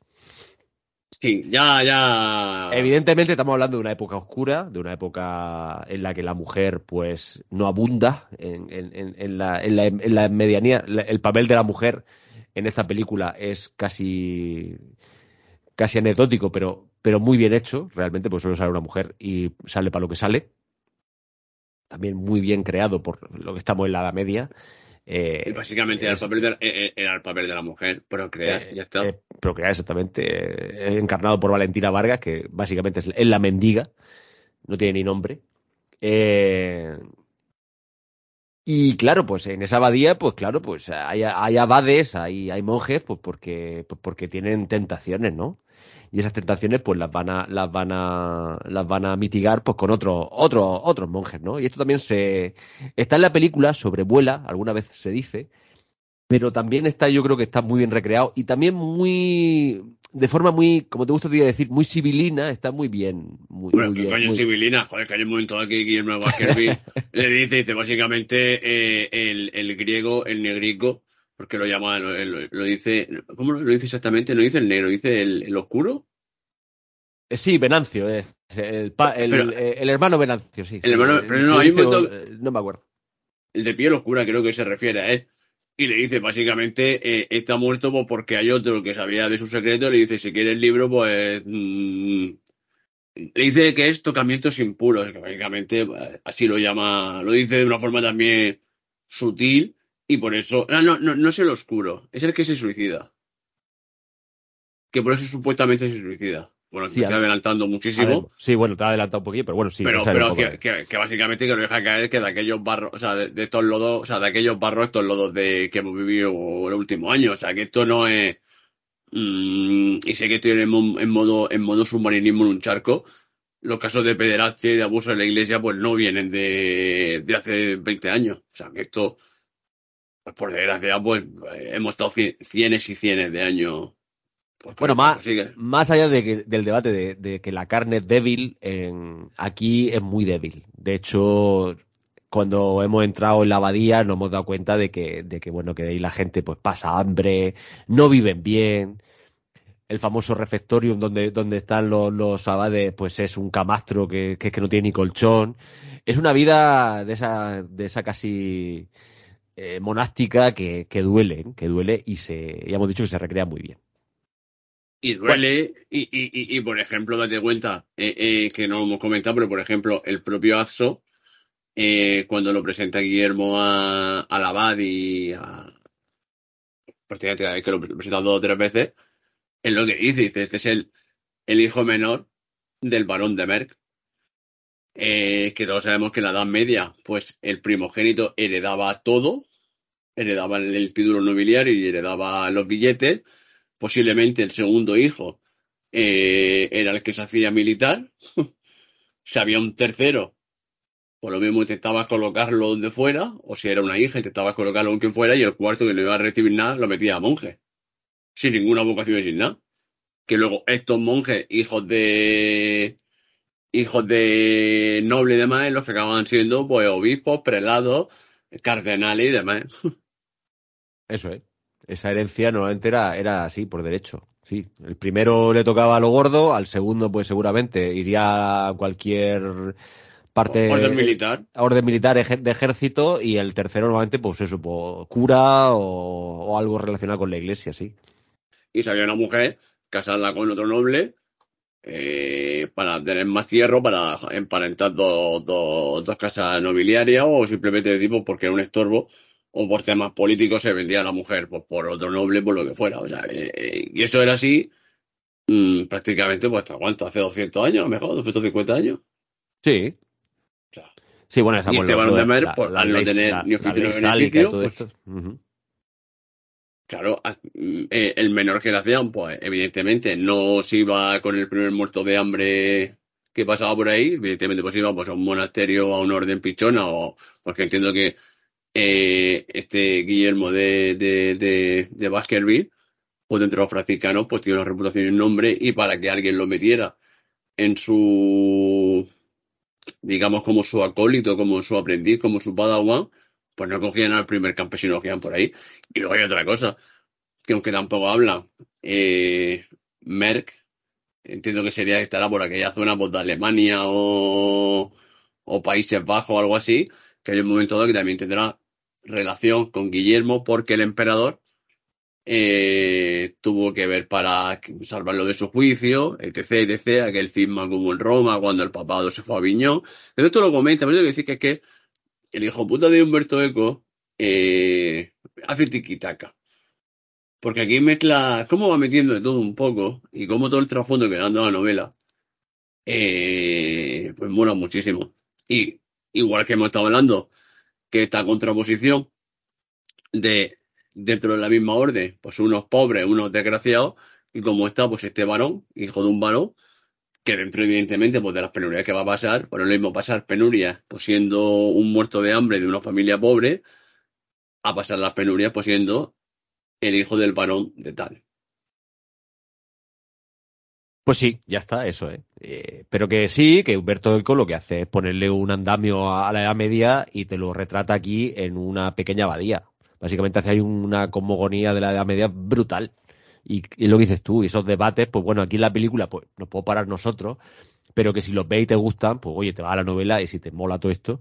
Pero aquí en la película están bien, pero evidentemente no se puede parar. Eh, En una película de dos horas no te puedes parar en, en esa eh, o en hacer toda la toda la, la obra de orfebrería que hace Eco. Pero bueno, más, más allá de, de, de ley sálica y de me la casco ahora que Dios no mira, eh, eh, lo que pasa es que le dice la abad, dice, oye, mira, que hay un crimen, ayúdame tú, tú que eres muy listo, tú que, tú que eres muy perspicaz, tú que, tú que eres básicamente un sabueso, y si no me ayuda eh, y hay más muertes, va, va a pasar una cosa, es que va a venir la Santa Inquisición, y la Santa Inquisición ya sabemos cómo se la gasta. ¿Qué pasa? Ya sabemos que Sin Connery a la Santa Inquisición le tiene un poco de Víctor de Tirria, ¿no? Porque Sí. luego nos enteraremos de que él era un inquisidor. ¡Oh, la la! Sí, pero era un inquisidor, era un inquisidor digamos. Pero de, lo, de los buenos, de, los, de, de los la, guays. de la buena gente, no de los hijos de puta, de los de que te quemo, ¿no? Claro, es que lo que te quiero decir, que tú, Javier, eh, es que fíjate que ahora que me ha venido a mí la. la- Lo que pasa es que no había que. No, vi- no, Víctor, yo nunca he sido monaguillo, ya lo sabes. Bueno, eh, ¿por qué no quisiste? No, porque, porque yo piso en la iglesia lo justo, para, ya sabes tú, bautizo y comunión y poco más. No sé, en verdad, cuando fue la última vez que estuvimos nosotros en una boda. es que- Bueno. No, pero te de quiero decir, pero, pero date cuenta que incluso eh, toda esa leyenda negra, no leyenda negra, digamos, eh, española, digamos, pero toda aquella leyenda que, que también tiene de negra, de la Inquisición española, que era la peor de todas, pues porque. Date cuenta como el cabrón de Humberto Eco también pone a- a- al inquisidor cabrón siendo español, ¿eh? No, no, pero y de hecho, de hecho es que es que no puede ser otra cosa que no sea español, el más cabrón de todo. Por eso tengo que decir, digo, vamos, que, que, que, han matado, mataban por Europa a decenas de miles, eh, eh, a brujas y a, bueno, a brujas, a, a mujeres, y, y, y en España fueron cuatro, y, y aquí nos hemos quedado como los, como los más malos de la historia, Dios madre mía. Pero bueno, ser que pasa eh, eh, sí, no, pero bueno, que cabrón y inquisidor tiene que ser español, eso está claro. Entonces, ¿qué pasa? Que en la investigación, en- él eh, ah, dice, ok, vale, pues te ayudo eh, antes de que llegue la Inquisición, porque no, no quiero ver y seguramente va a llegar el, el- cabrón mayor del reino, que es el señor, hemos dicho, Bernardo Huy, Bernardo. Entonces, bueno, pues, él empieza a investigar por dónde cayó el cuerpo de- del, del- del hermano Adelmo, y bueno, él, él llega a la conclusión, como hemos dicho, de que fue un suicidio. ¿Qué pasa? Que en, eso, en, en esos, como se dice por aquí, en esos entre mientras, Atso ve a una muchacha, ya hemos dicho, a Valentina Vargas, que será la mendiga. ¿Qué pasa? Que seguramente este hombre no había, bueno, seguro que no había catado hembra, si me permite que lo diga así. Y por supuesto, quizá no he visto una muchacha tan guapa, porque claro, eh, el papel de la mujer en esta película y la novela, pues es, eh, ya hemos dicho que es casi testimonial. Las que salen, pues son mujeres ya mayores, casi sin dictadura. Y esta muchacha, pues se, erige en- entre, entre, la, entre las mujeres como la más bella de, la zona, ¿no? Claro, esta muchacha entra y eh, entra o hace y deshace dentro de la abadía, pues se va colando, pues sobre todo, pues robar cosas para comer, porque ya vemos también que incluso comen ratas. o sea, que ya decimos que la vida es bastante dura y, como tal se muestra en la película también. ¿eh? yo, fíjate, pero tú crees que una ratica, Javier, si a ti te la pasan por un, un conejo al ajillo, yo creo que cuela, ¿eh? Bueno, de hecho yo no sé esto, pero bueno, yo, yo sé que, que en, la, eh, en, la, en, la, en la, digamos que en la gran hambruna que fue la guerra civil, entre otras cosas, yo creo que en la, creo que por ahí por la zona de, de la albufera y tal, eh, había arroz y poco más. y Yo creo que conejo no había, evidentemente. Yo creo que incluso yo he oído historias de que había gente de que, de que hacía el arroz y rata. ¿eh? No sé si esto era verdad, me lo han dicho. eh, y yo creo que en Murcia, pues igual, en Murcia habría patata y cuatro cosas. Y escúchame, en, mo- en momentos de hambre, O hace de tripas corazón. Exactamente. Pero bueno, pero bueno, pues comiendo ahí lo que podían. Claro, no estaban dentro de la abadía, que sí que es verdad que en la abadía pues vemos, vemos que hay algún cerdo, eh, algún pollo, alguna gallina, se hace pan. Y esta mujer pues se cuela ahí de forma subrepticia en la, en la, en la abadía cuando puede para robar lo que sea y si no la pilla, pues bueno, tiene suerte y si no, pues, pues, tiene que comer por lo primero que pille. Y la, primera noche que pasan en, en- en la, en la abadía, eh, Guillermo y Atso, eh, pues vemos que no, pues, precisamente pues no, no es una noche de hotel de cinco estrellas, porque bueno, allí vemos como dentro de, dentro de, dentro de- del escritorio, pues se están leyendo libros, libros un poco pecaminosos, que luego entenderemos por qué. También el, el hermano, el hermano Remigio lo vemos en su habitación flagelándose. Luego también sabremos por qué se está flagelando.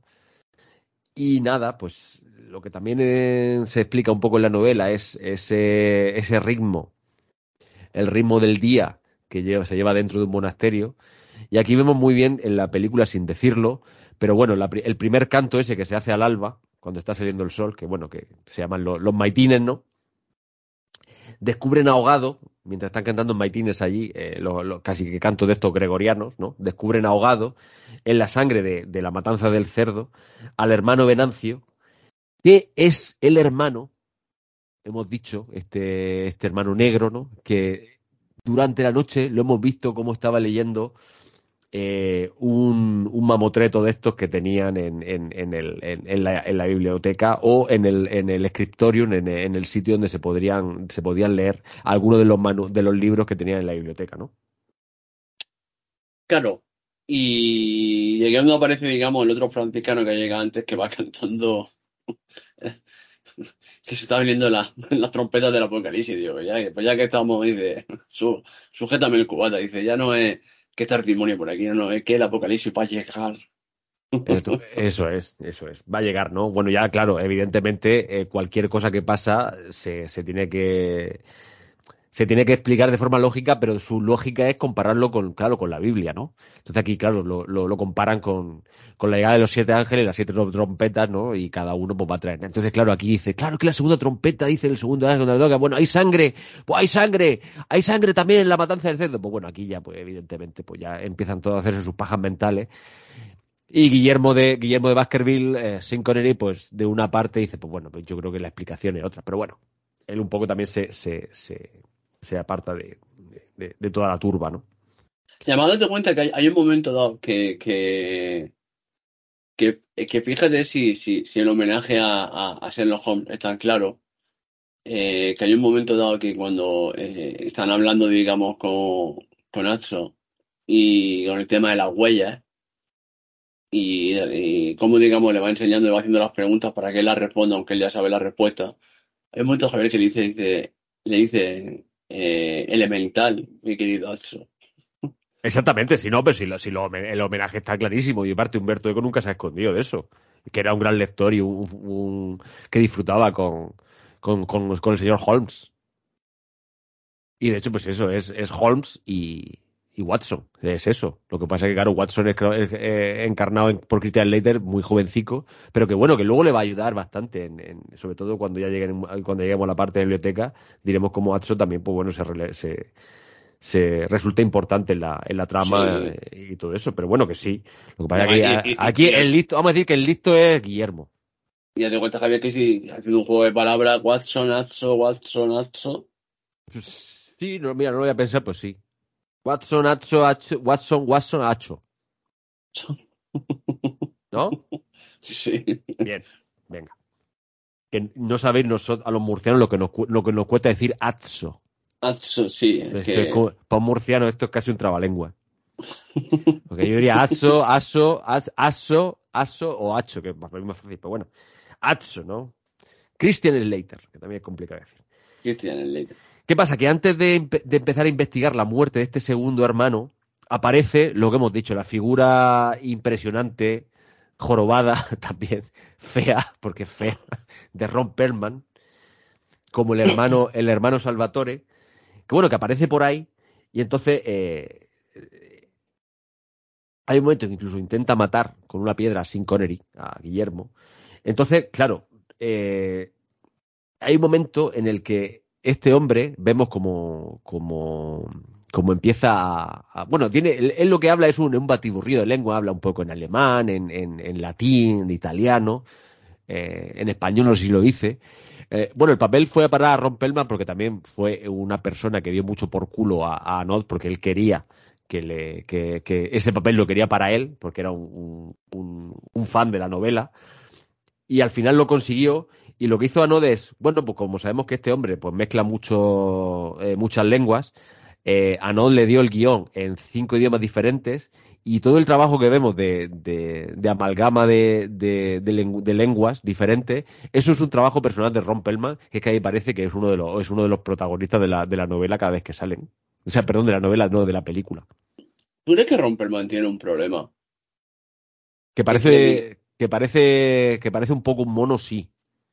No, bueno, cabrón. Tiene, tiene, no, pero tiene esa cara simiesca que, que es que en esta película es que, es que viene de puta madre. No, pero eh, eh, iban por ahí los tiros. ¿Tú crees que Romperman le ha pesado su físico eh, en su carrera actoral? Sí, sí, pero yo, yo, iba por ahí. Y puede ser que sí, pero que un actor como una copa un pino. Sí, sí, pero te que decir que tiene un físico muy, muy, muy particular, muy vasto, muy grande, muy. Además, en mandíbula que puedes partir nueces con, con la nuez que a lo mejor que si hubiera tenido un físico, digamos, más normal. No quiero decir que tenga un mal físico, me refiero a que a lo mejor fuera, digamos, un pelín más bajo, un pelín no tan ancho, a lo mejor podría haber encargado, encarnado más papeles.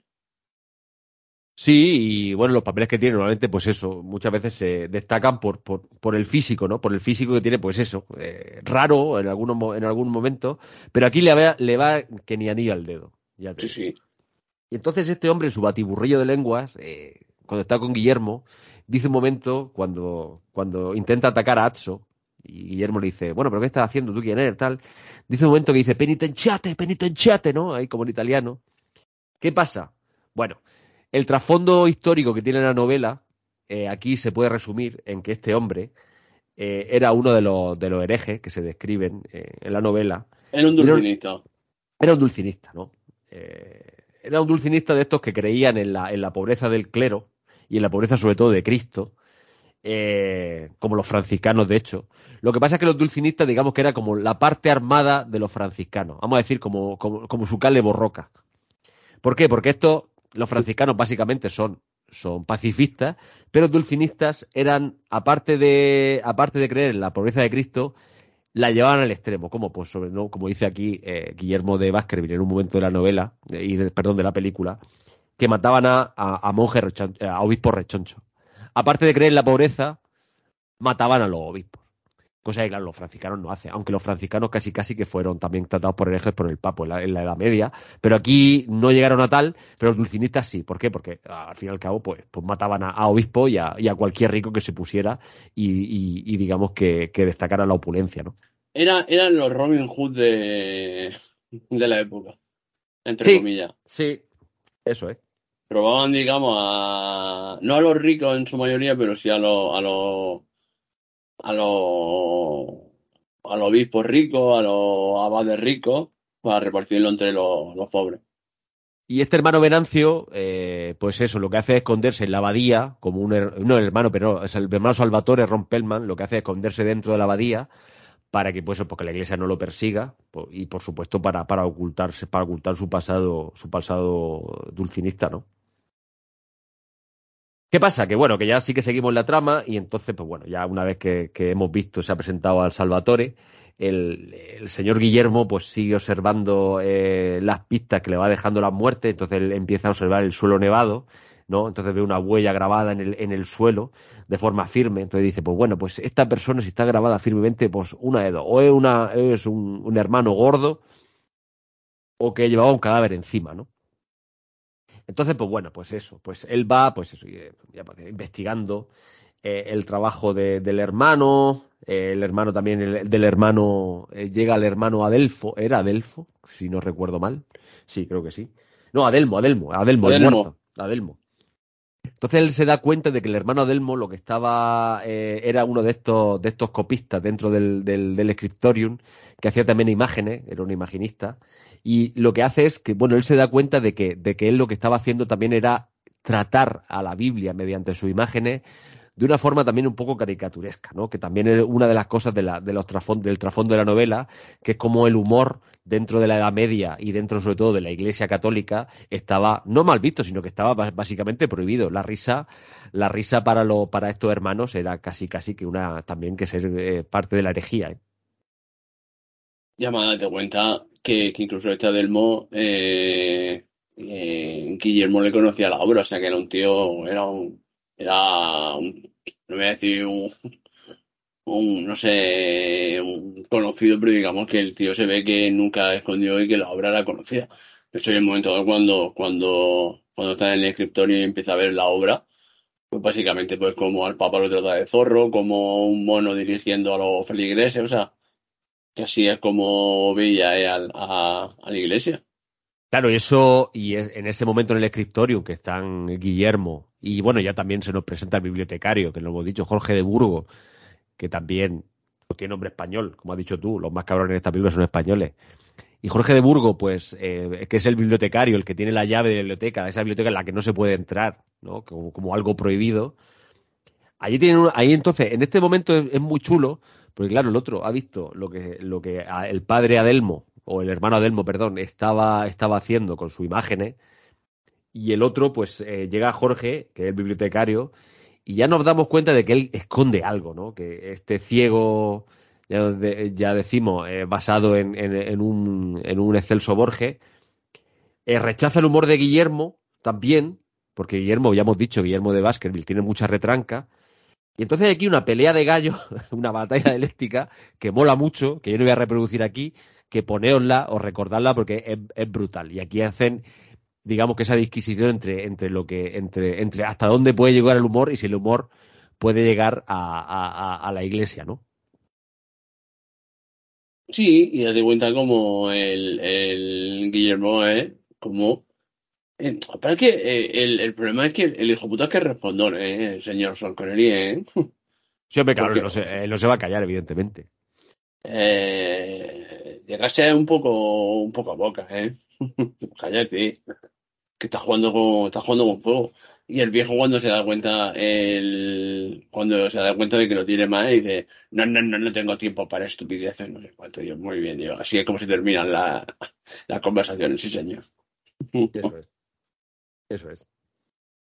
Bueno, pues eh, ya digamos que ha avanzado un poquillo más, si queréis. Eh, hay un intento, hemos dicho antes, un intento de aplastamiento a, Guillermo por parte del, del, del, hermano Salvatore, con un pedazo de pedrolo que se la tira ahí desde, como desde un andamio.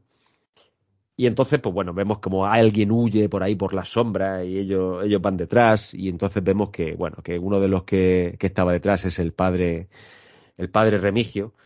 Y para que Guillermo no diga nada, eh, porque lo han intentado matar, pues logra que le, que le, que le abra la biblioteca por la noche o el, o el escritorium para que él, bueno, pues él, él vea qué es lo que se está escribiendo en, en, ese, en, ese, en esa, en esa torre de la, de, la abadía, que vamos a ver que hemos dicho antes que a la biblioteca no pueden acceder porque está cerrada desde dentro, pero sí que donde se puede acceder, digamos que la, parte visible es el, escritorio donde eso.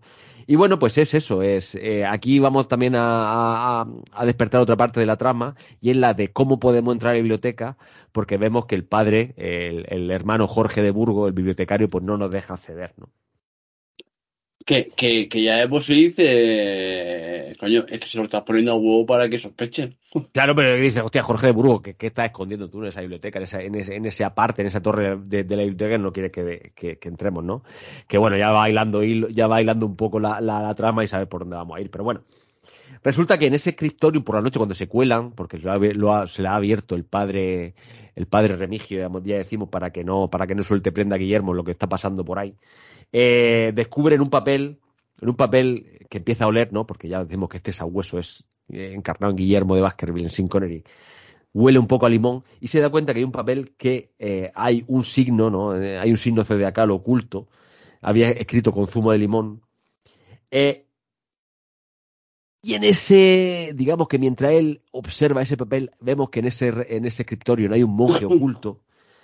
Y en un descuido, digamos que para que los eh, Guillermo y Atso eh, miren por otra parte, en un signo de descuido, este hermano oculto, eh, que tira como un martillo, roba el libro que ya sabemos que ese libro oculta algo y no quiere, es el, el, hermano este oculto, que luego diremos quién es, no quiere que lean ese libro que se está leyendo por las noches. Por tanto, si es, se lee por las noches y encima no se puede acceder a la biblioteca, pues ya sabemos que puede ser un libro herético, ¿no? ¿Qué pasa? Que mientras buscan al fraile, a este fraile que, va, que, va, que va huyendo con el libro a cuestas, Atso da con esa muchacha que estaba escondida, como ahí en, la alacena o en una parte donde se hace la comida, ¿no? Y aquí Víctor, digamos que a lo mejor de esas partes más.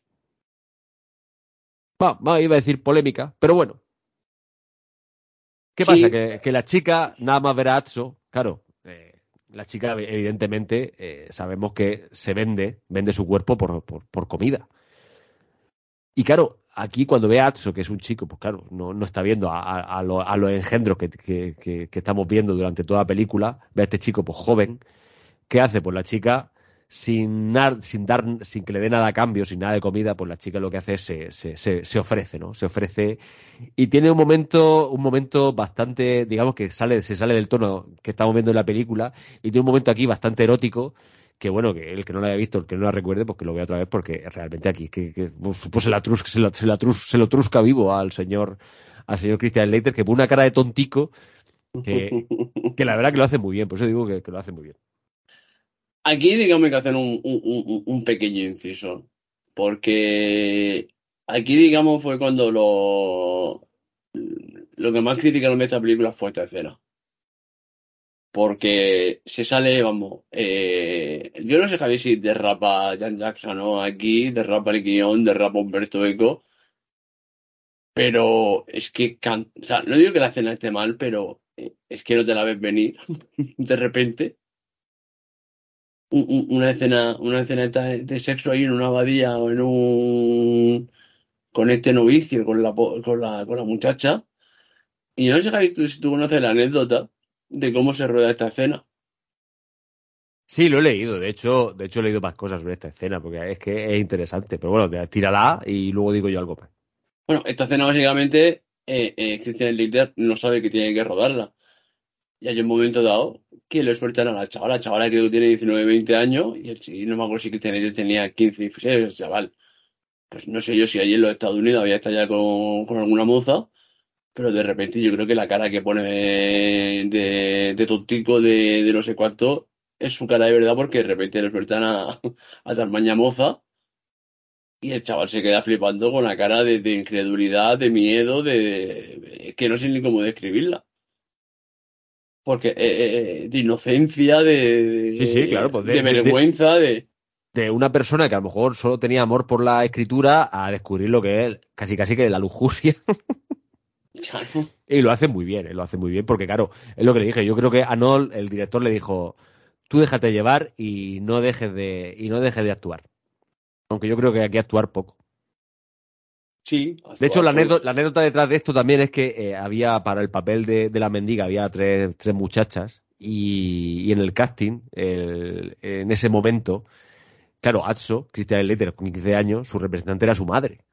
Y la madre y él tuvieron que, tuvieron, iban, digamos que iban a tener un peso importante en la elección de la, de la, de la muchacha de la película, de la, de la mendiga en este caso.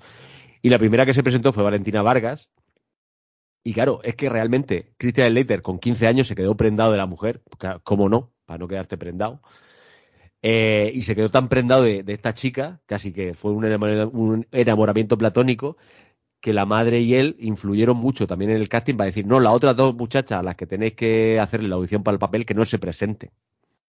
Entonces tú imagínate, este chico con 15 años, que en una audición se prenda de la muchacha y esa muchacha, sin tú saberlo, empieza a quitarse los ropajes y te trusca vivo, pues yo creo que Christian Leiter aquí entró por la puerta grande. Pero ya ves. O sea, brutal, realmente. Bueno, pues este momento de sexo, pues bueno, pues, pero lo que, bueno, lo que, lo que, lo que sabemos ya es que la muchacha eh, se prostituye por, por comida, pero en este caso deja la comida porque no quería prostituirse, sino que lo que quería que se había prendado de Christian, del señor Atso, ¿no? Por otra parte, mientras esto está pasando, mientras hay truscamiento en la cocina, Guillermo encuentra a Salvatore ahí pillando ratas y este le da una pista eh, de quién le puede ayudar en sus pesquisas y resulta que nos vamos a otro hermano que es Berengario, que es el ayudante de la biblioteca. Berengario, es que los nombres son magníficos. Sí, el hermano Berengario, que es el que le va a ayudar un poco también en, Luego diremos qué es lo que pasa con Berengario. Pero bueno, Berengario va a ser el que quizá tenga la llave de la biblioteca, el, el, ese, esa llave secreta que, por la que no se puede acceder a, esa, esa parte de la biblioteca, ¿no? Luego también hay un momento en el que, en el que por la noche, cuando ya están durmiendo los dos juntos, eh, Guillermo de Guillermo de Vázquez y Liazzo, Guillermo, que es muy listo, ya sabe que que Guillermo, eh, que Atso huele a, huele a mujer.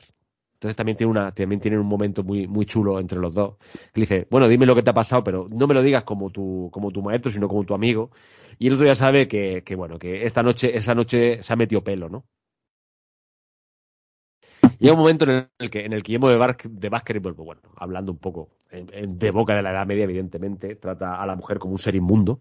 Dice, pero bueno, es un ser inmundo que, que algún, algún don tiene que tener si durante, durante tanto tiempo eh, ha subsistido, ha sobrevivido y el, nuestro, nuestro Dios ¿no? Eh, la ha puesto en el mundo.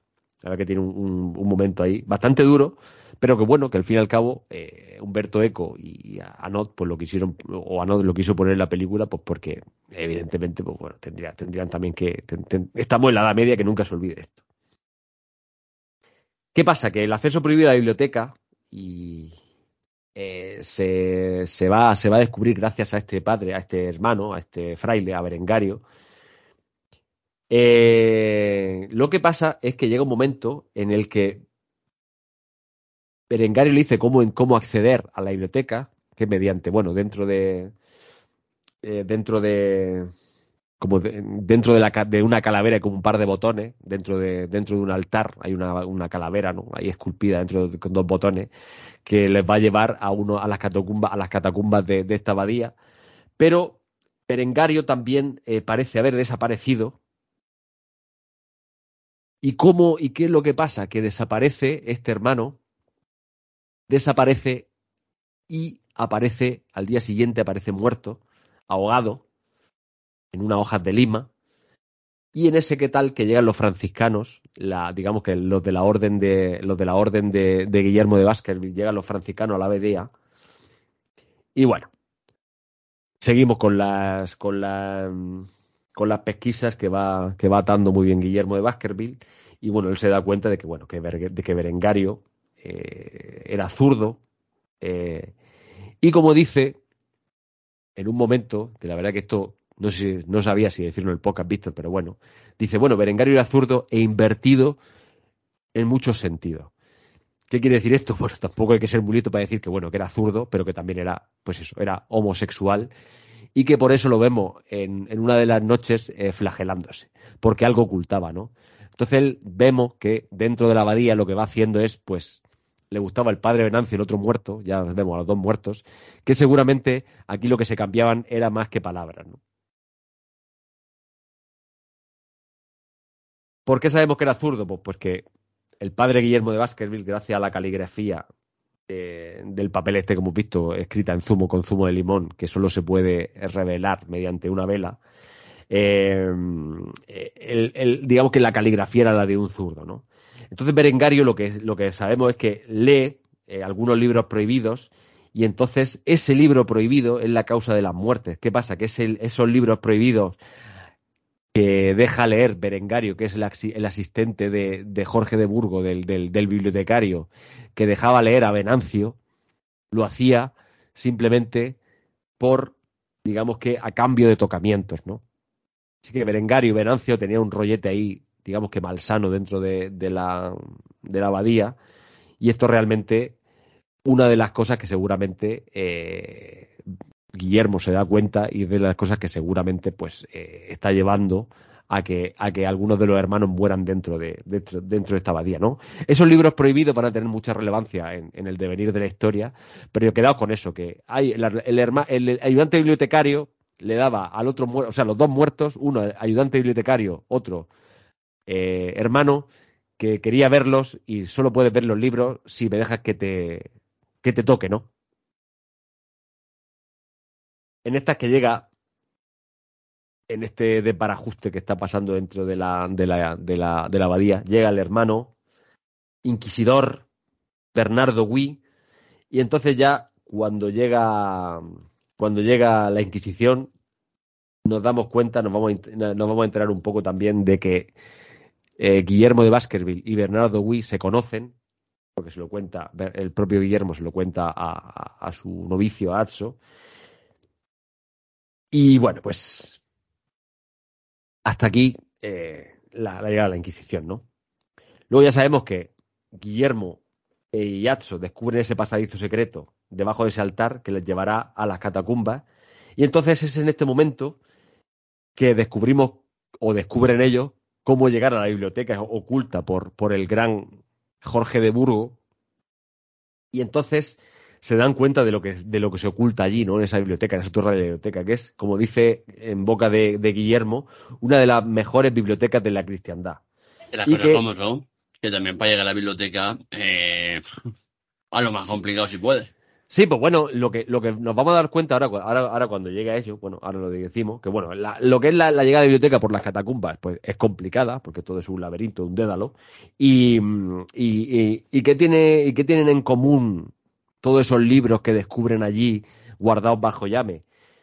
que dudan de la palabra de Dios y sobre todo eh, lo, que, lo que duda es de, del enigma, no de la fe hay libros allí que pueden poner, digamos que en solfa eh, a gente a lo mejor como a lo mejor como Tomás de Aquino, incluso se ve un libro por ahí creo que era de, del, sistema circulatorio, que eso también era español, lo de Servet, ¿no? Que, que lo queman vivo por digamos que por por mirar dentro del cuerpo humano y, por digamos que por ser un científico dentro de la media que ya sabemos que, que quizá pues esto se, se podría se podría se podría tomar como herejía entonces, todos los libros que descubre allí Guillermo de Baskerville se da cuenta de que tienen eso en común, de que, pueden, de que pueden ser eh, hereje o eh, heréticos a la, a, la, vista de la Iglesia por dudar de lo que es la palabra de Dios y por las Santas Escrituras, ¿no? Y este momento es muy chulo ¿eh? dentro, de, dentro, de, dentro de la novela. Entonces, ¿cómo se, cómo se retrata en la novela y en la obra para mí de forma magnífica la, biblioteca, pues como un laberinto de, algo donde casi que, si se entra no se puede salir. Otra vez más Borges y su, y su gusto por, por, la biblioteca y por, y, por el, y por el laberinto, ¿no? Y aquí también Humberto Ecos está, está eh, digamos que está, está en, la memoria. Víctor a mí me recordó la, la biblioteca al, a, este, a este pintor que se llamaba, que lo tengo que buscar porque no me acordaba, bueno, realmente eh, lo habéis visto mil veces, eh, a, esa, esas escaleras que conectan unas con otras y parece que no, van, que no tienen fin, que se llama eh, el señor Escher o Esker. Esker, Escher, sí. O Escher, que creo que era holandés. Y seguramente cuando lo digamos, si lo buscáis, ya os, va a sonar de lo que estamos diciendo. Son esa, esa, esa ese grabado, ese grabado, ese dibujo lo ha visto la gente un millón de veces claro, son grabados o litografía o lo que sea, pues esos grabados que lo habéis visto mil veces, pues la biblioteca realmente te recuerda mucho a eso y ahí yo creo que Ana lo que hace es un, es un, homenaje y lo que quería decir es que esto se hace en Chinechita, en Roma, este, este, este decorado. Bueno, eh, Chinechita, aquí lo hemos dicho más de una vez, Chinechita básicamente son los estudios que hay en Roma, a las afueras de Roma. Pues este, este decorado se lo encargan a Dante Ferretti, que es el responsable de la dirección artística de, muchísimas películas, entre ellas, pues, por ejemplo, eh, Gangs of New York del, gran Martin Scorsese, ¿no? O sea que tampoco se lo dejan a cualquiera. Y realmente que está muy bien hecho, porque en algunos tiros de cámara te, da la sensación de que está dentro de, un, grabado del señor Etcher. ¿eh? Es que está muy, muy bien. Esta parte está muy chula. Entonces, claro, esta biblioteca que tiene mucho, mucha recorrido, con mucha... Y, ya te cuenta, Javier, que eso... Mm, ¿Tú crees que en Harry Potter hay un homenaje a esto? Pues sí puede ser también. Todas esas escaleras que van subiendo los, cuando los chavales van luego a su respectivo dormitorio. Lo que pasa es que bueno, se va moviendo. Yo fíjate que tengo un problema con, con, con la biblioteca.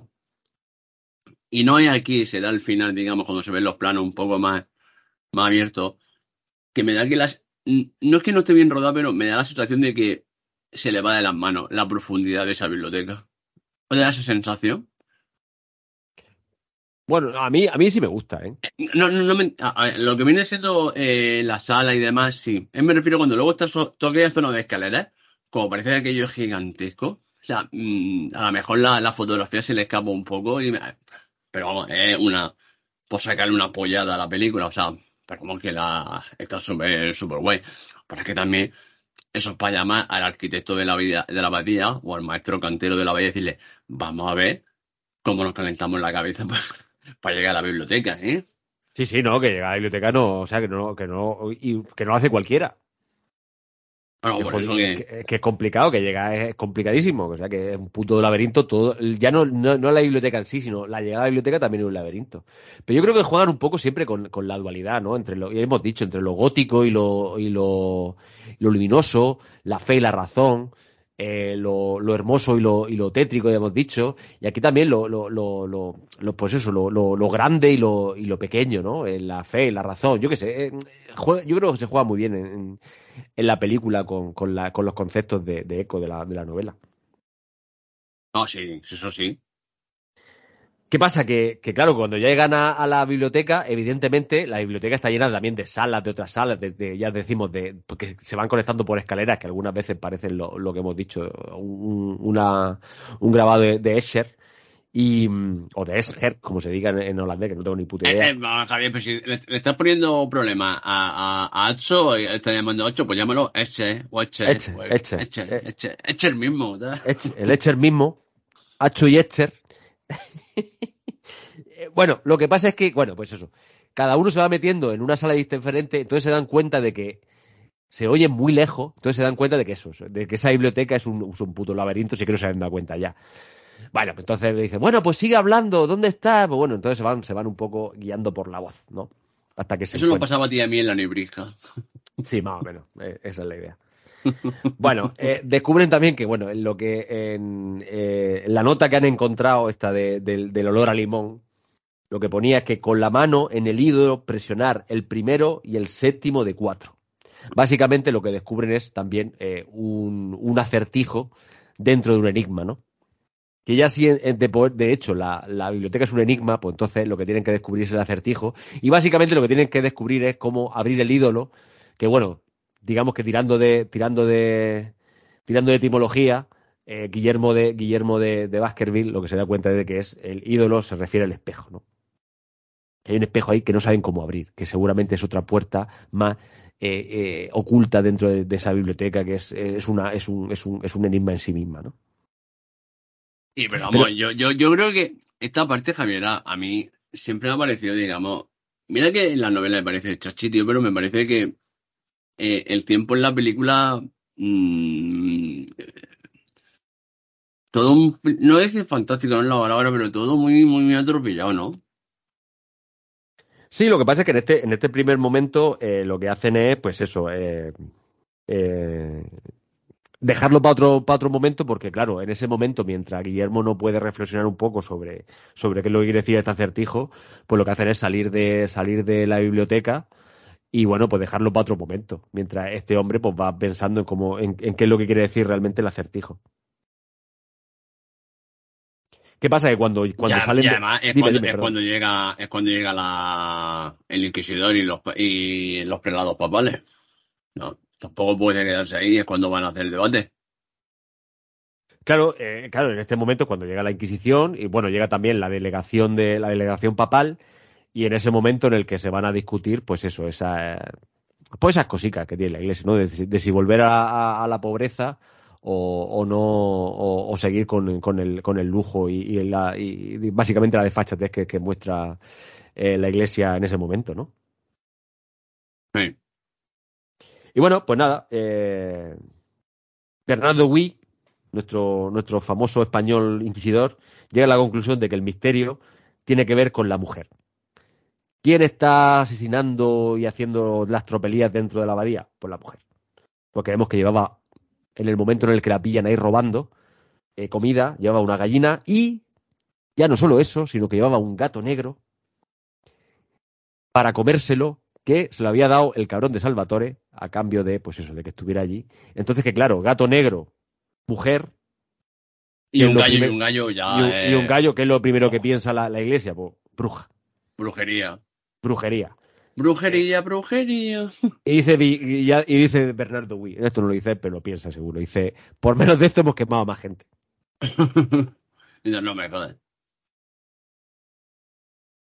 Es que, es que lo tenía huevo, ¿eh? La verdad es que el, vamos, eh, que estás viendo la peli dices tú, madre mía, faltan cerillas por lo que te van a hacer.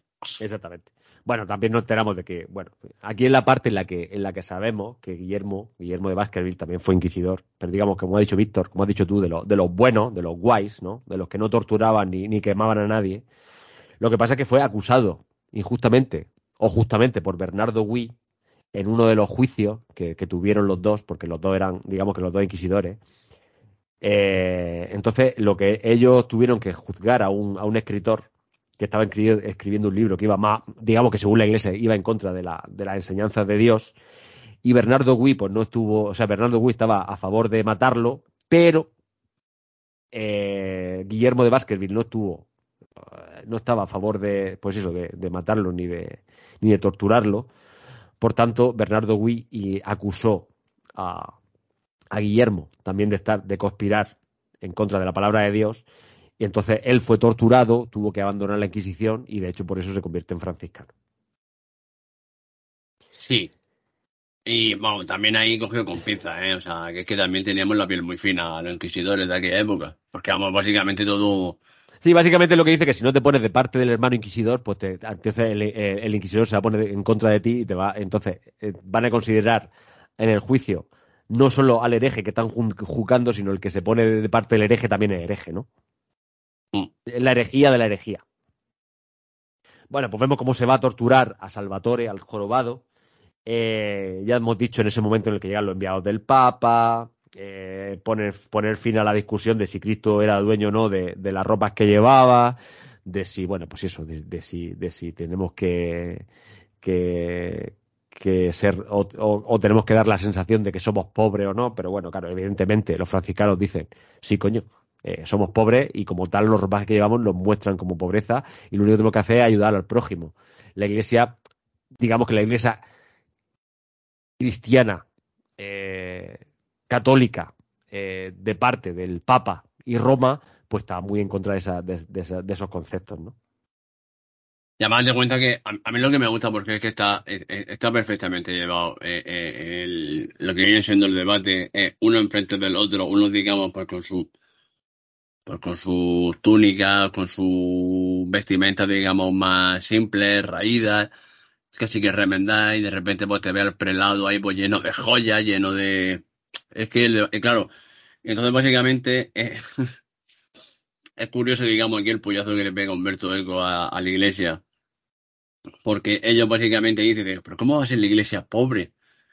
Entonces no podremos ayudar a los más necesitados. Y dices tú, si ten cuidado. Y lo está diciendo el tío que va engalanado de oro hasta, hasta arriba. Claro, esa, esa es la historia de, no, ese es el, ese es el, el de la cuestión aquí, lo que se está tratando.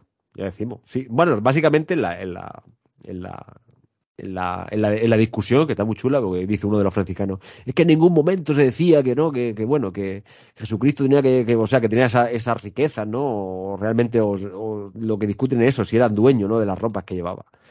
Y a partir de ahí, pues, pues eso, es una, una, digamos que una, una, preocupación que luego, bueno, luego esto realmente lo que, lo que, lo que crea no es el cisma en la iglesia, ¿no? Por un lado se ponen los protestantes, de, básicamente, de no, de no tener o no de adorar ídolos, o muñecos, o, figuras de madera, y otra parte de la iglesia pues dice que sí, ¿no? Es que básicamente aquí eh, me voy a meter en el segundo charco, pero profundo, en plan de voy a hacer apnea en el charco pero es que eso te lo he dicho a ti porque esta conversación la hemos tenido tú y yo alguna vez eh, eh, en tele de Gin Tony. Eso lo dice la Biblia, Javier, lo de las imágenes. Y el Éxodo 24 y el Éxodo 25 lo dice tal cual. No harás imágenes ni representarás nada que esté arriba en los cielos ni abajo en la tierra. O sea, lo que pasa es que, eh, bueno, eso es cierto que lo dice en el Antiguo Testamento, digamos, en el Éxodo de los judíos, que bueno, que nosotros los cristianos y nos mandemos tú y yo, pues, pues porque, aunque no seamos practicantes, pero la, la tradición la tenemos. El problema básicamente es que el cristianismo tiene imágenes, básicamente porque se expande en el imperio romano. Y tú, un romano que lo querías convertir en. Esto lo estoy contando muy por encima. Lo querías convertir al cristianismo, él estaba acostumbrado a su triada capitolina, estaba acostumbrado a su imagen pues, de sus dioses. Y a los griegos, que también, el mundo helenístico también todavía era importante en el siglo I, pues estaba acostumbrado a su Zeus, a su no sé cuánto, a su Poseidón. ¿Y cómo le explicas tú que es un dios sin una imagen? Pero eh, estos grandes, digamos, pues, debates de la iglesia. De hecho, hay un momento dado que es eh, eh, irrisorio, que es cuando creo que Guillermo está hablando con, no sé con quién está hablando, y le dice, es que Jesús era pobre. no, sé quién le dice a Jesús. Dice, en la Biblia no dice que Jesús sea pobre. Y le dice, Guillermo, es que tampoco dice que no lo fuera. es como la representación que se ha hecho siempre de Jesús, digamos, y le dice, es que no hay ninguna representación física de Jesús, por ejemplo. Pues Jesús podía haber sido, yo que sé, calvo. O podía haber tenido, yo que sé, ojeras, o podía haber sido el tabique roto de la nariz, por respecto a una tontería, o podía haber sido bajo o alto, exactamente igual te dice. Pero claro, el problema cuando tú digamos eh, eh, es que el cuando el tema de la pobreza, vamos a ver, que Jesús es un hijo de un carpintero que está rodeado de pescadores. No creo yo que fuera, digamos, la Mancio Ortega de Judea, pero bueno, cada uno con su interpretación. Eh, evidentemente no. Lo que pasa es que, bueno, Que, cada una, bueno, dentro de la, iglesia facciones, pues bueno, que se han, se han ido dividiendo, se han, se han, bueno, ya sabemos que se han, despertado cismas y tal. Es verdad que, bueno, sí, te puede cachar algo al, al, al, catolicismo, pues eso, eso, yo, pues, ¿no? Esa opulencia que muchas veces han mostrado. Lo de las imágenes, pues bueno, ellos siempre lo han tirado por el, por el, sí, como son pedagógicas, el pueblo no sabe leer, pues bueno, así se lo explicamos, ¿no? Que bueno, eso no está mal, tirado otros no. creen, eh, otros no creen eso y simplemente pues no, no tienen que adorar a, algo que sea un, un, ídolo que no sea realmente el propio Jesucristo, ¿no? Pero básicamente, Javier, la, la, la, la imagen, digamos, de, de, religiosa tenía esa función, o sea, eh, prácticamente hasta 1850, finales del 19, lo sabes tú mejor que para eso eres filólogo, ¿cuánta gente sabía leer? Sí, sí, pues ya te digo, la, parte pedagógica, ¿no? De decir, bueno, pues si no se te puede contar, no se te puede. Evidentemente, todo el mundo no se puede comprar tampoco la Biblia ni un libro. No, pero, pero, ¿qué era eso? O sea, tú, tú, le decías representar a una persona.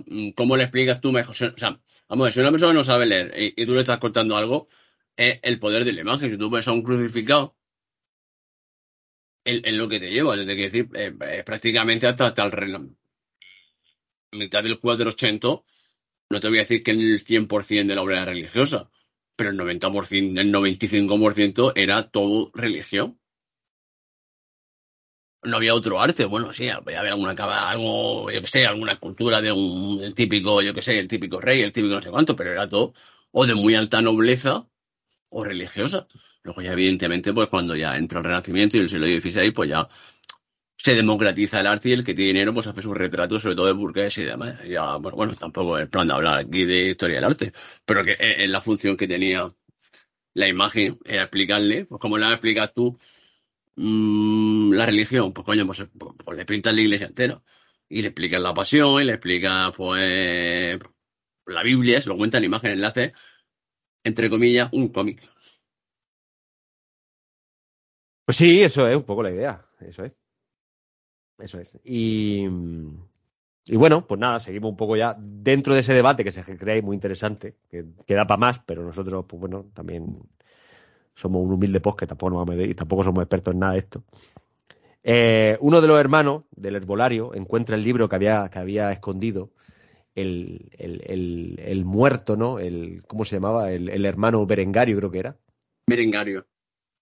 Berengario, el, el, libro que había escondido Berengario eso mientras... perdió Javier Berengario, Adelmo. Sí, bueno, pues Berengario, eh, antes, de, antes de, morir, ¿no? Eh, había escondido el libro, porque recordemos que ese libro prohibido que dejaba ver al hermano Venancio por, para, digamos que para cambiarlo por, por tocamientos impuros. Por, por, tocamientos impuros, gracias, porque iba a decir una barbaridad. Eh... no sé, no sé por qué te, he visto venir a. Sí, sí, sí. Gracias, gracias, gracias. Eh, entonces, ese libro que, que, también quita de forma, de forma, de forma certera, se lo, quita, se lo quita a Guillermo cuando estaba ahí, recordemos que estaba investigando en el, en el Scriptorium, y se lleva el libro corriendo. Pues bueno, pues este libro antes de morir lo guarda, antes de morir ahogado en, en una bañera con hojas de lima, lo lleva al herbolario y entonces uno de los hermanos del herbolario descubre ese libro y le dice, le hace llegar a Guillermo de Vázquez, oye, encontrado el libro que estaba buscando, es un libro escrito en griego, eh, me voy al herbolario, eh, te lo guardo allí y cuando puedas, cuando acabéis esta discusión que tenía aquí entre, entre, la, entre, entre el Papa y vosotros, pues viene y lo coge. ¿Qué pasa? que, el hermano, que, que, Berengario, este, este mulito tampoco, ¿eh? ¿eh? O sea, porque muy civilino tampoco es, porque poco menos. Tiene que tener los otros huevos toreros, tío. Las cosas como son. O sea, este hombre hay que hacer un puto monumento, tío, porque que tú llegues, que tú llegues y en mitad de esa reunión tan sumamente importante, porque ojo, se estaba discerniendo no simplemente un debate teológico, no, no, se estaba discerniendo si los franciscanos iban a ser considerados herejes. y llega su huevo torero, hace así, toca la ventana, llama y a chilleo, oye, que he encontrado el libro, ¿eh? O sea, ese máximo secreto de la abadía que lo he encontrado.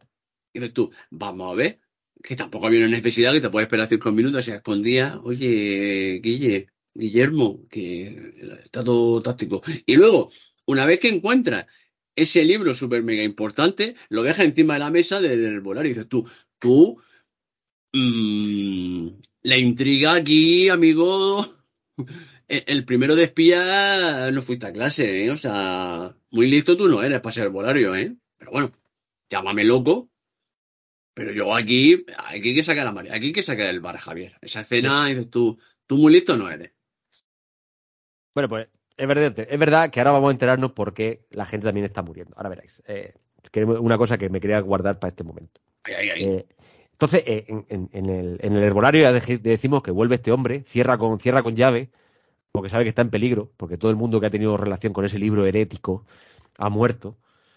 Pues mientras espera, vemos también que se está llevando a cabo el juicio este inquisitivo al jorobado al Salvatore, a la muchacha, y también a Remigio, que es otro de los hermanos que ha sido acusado eh, eh, por, eh, digamos que cuando tortura a Salvatore, él dice que uno de los, de los, de los hermanos que están dentro, o sea, que básicamente llega a decir que él no es el único dulcinista, sino que hay otro hermano dulcinista dentro, del, dentro de la abadía, que es el hermano Remigio. Entonces, a los tres se acusa, ¿de acuerdo? Acusan a, a Salvatore, a la muchacha y a Remigio por, también por dulcinista. O sea, dos dulcinistas y una bruja que parece, que parece un cuento esto. Los dos dulcinistas y la bruja. Sí, lo mejor, estaba, estaba, estaba Bernardo Wu y dice, vale, me han hecho el día yo hoy. Dos dulcinistas y una bruja. ¿Qué pasa? Que Remigio ya viéndose que, que, o sea, que si te pilla la Inquisición, te ata, y ya sabes que eh, básicamente te va a matar. Aquí ni te van a perdonar, ni te van a hacer un juicio justo, nada. olvidémonos del derecho romano. ¿Qué pasa? Que este preguntado si había matado a algún obispo, este ya venido arriba y sabiendo que va a morir, dice, por supuesto que sí, se pone a pegar unos gritos brillantes para mí, y, dice que, bueno, que él básicamente no se retrata de nada de lo que ha hecho, se enorgullece de matar a obispos gordos y de robarle la iglesia para dárselo pobre. Dice, evidentemente, esto de esto me enorgullezco, y de hecho, ya si me tenéis que matar, que me matéis con, o sea, con, con, con, con argumentos, ¿no? Y de ya que me voy, ya que me voy al hoyo, yo me voy, me, voy a ir matando.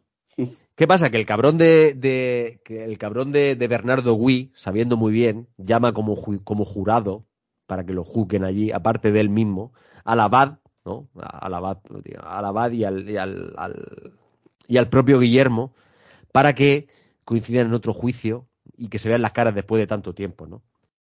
¿Qué dice, qué dice Guillermo de Baskerville sobre Remigio? Que sí que es culpable, pero culpable de, confundir la escritura. Pero que, por otro lado, él cree que, no es culpable de los asesinatos.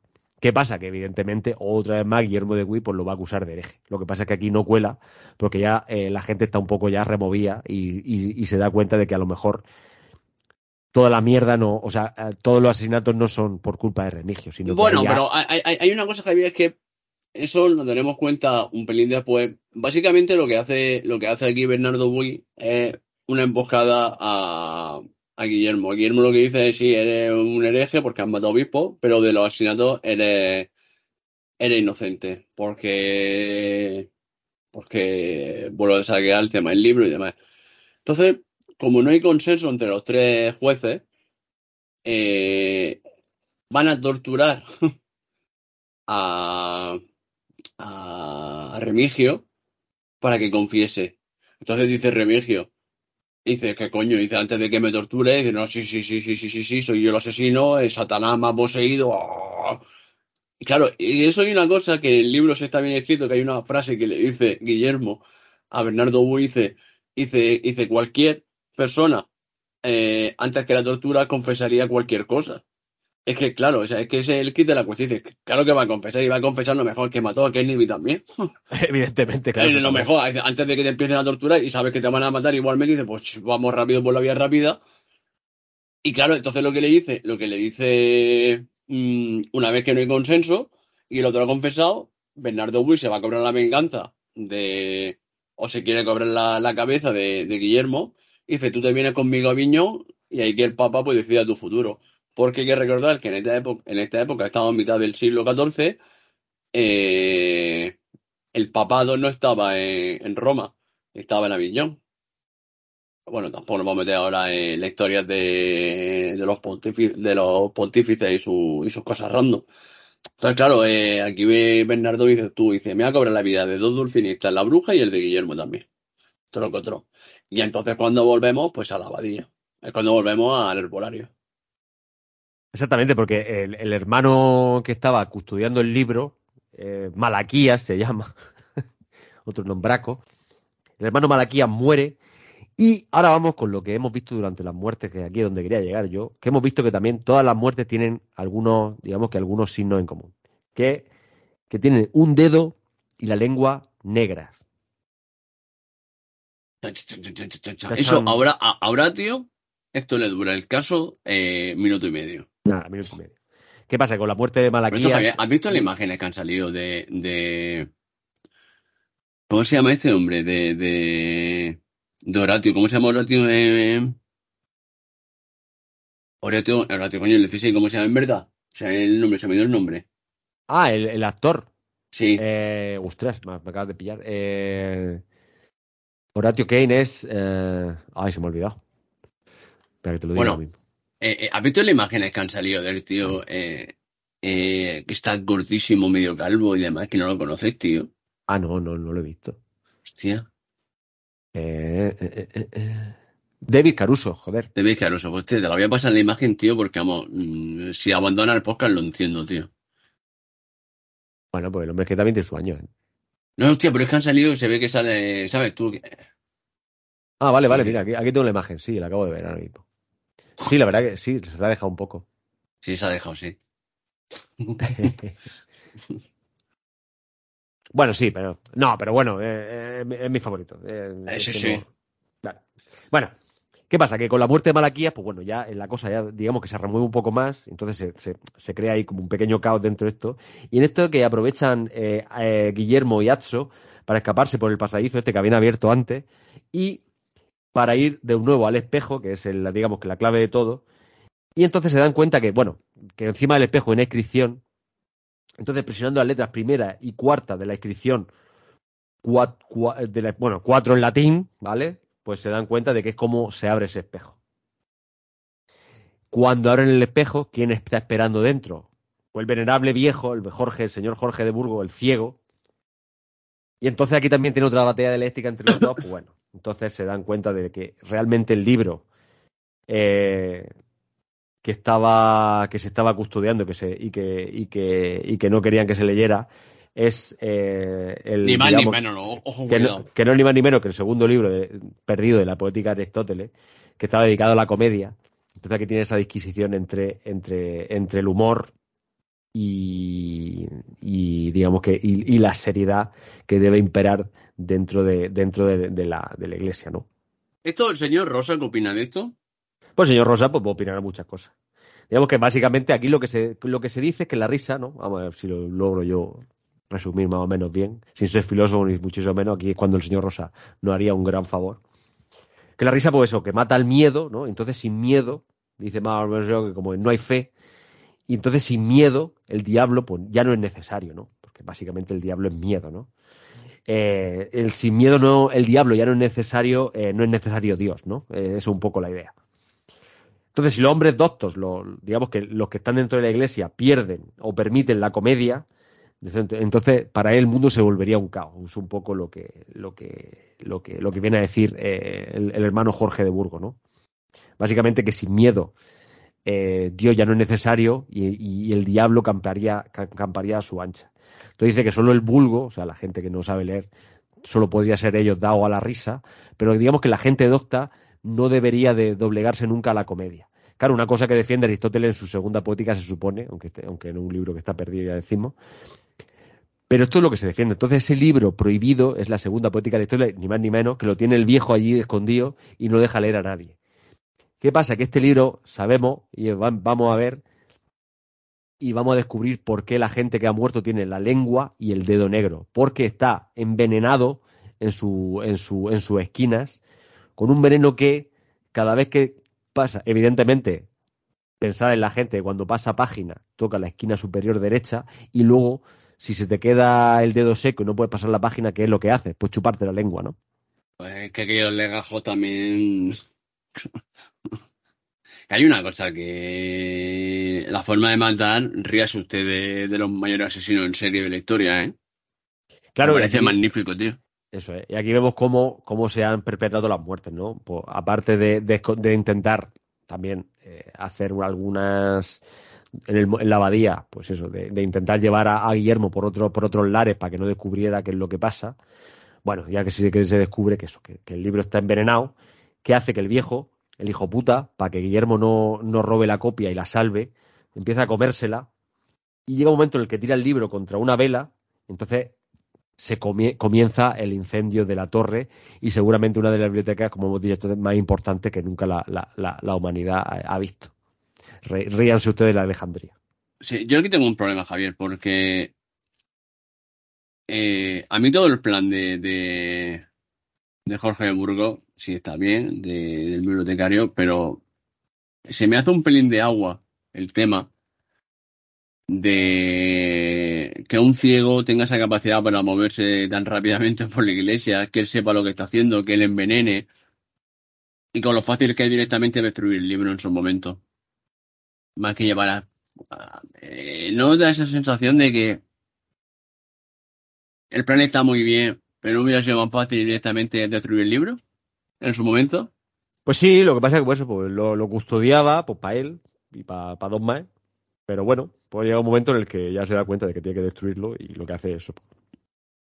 Pues, Y pues luego quemar, otra cosa. quemar la Y- biblioteca. Y luego hay otra cosa, coño, cuando estás pasando las hojas, hay un, hay un primerísimo plano al reborde de, de la esquina donde supuestamente pasan la, la, o sea, pasan la, el dedo, y dice, hombre, a mí llámame loco, pero vamos, e- ese tiño de mierda que tiene esa parte del libro, dice, yo ahí no meto la lengua ni harto vino. No, De verdad que no, en, en la, en, la, en la película yo creo que se exagera demasiado porque es como si, parece que parece como mocos, ¿no? Mm. Como si alguien estuviera, eh, yo qué sé, pues, hurgándose la nariz y al mismo tiempo pasando páginas. Y Hostia, qué panza de mierda hay aquí.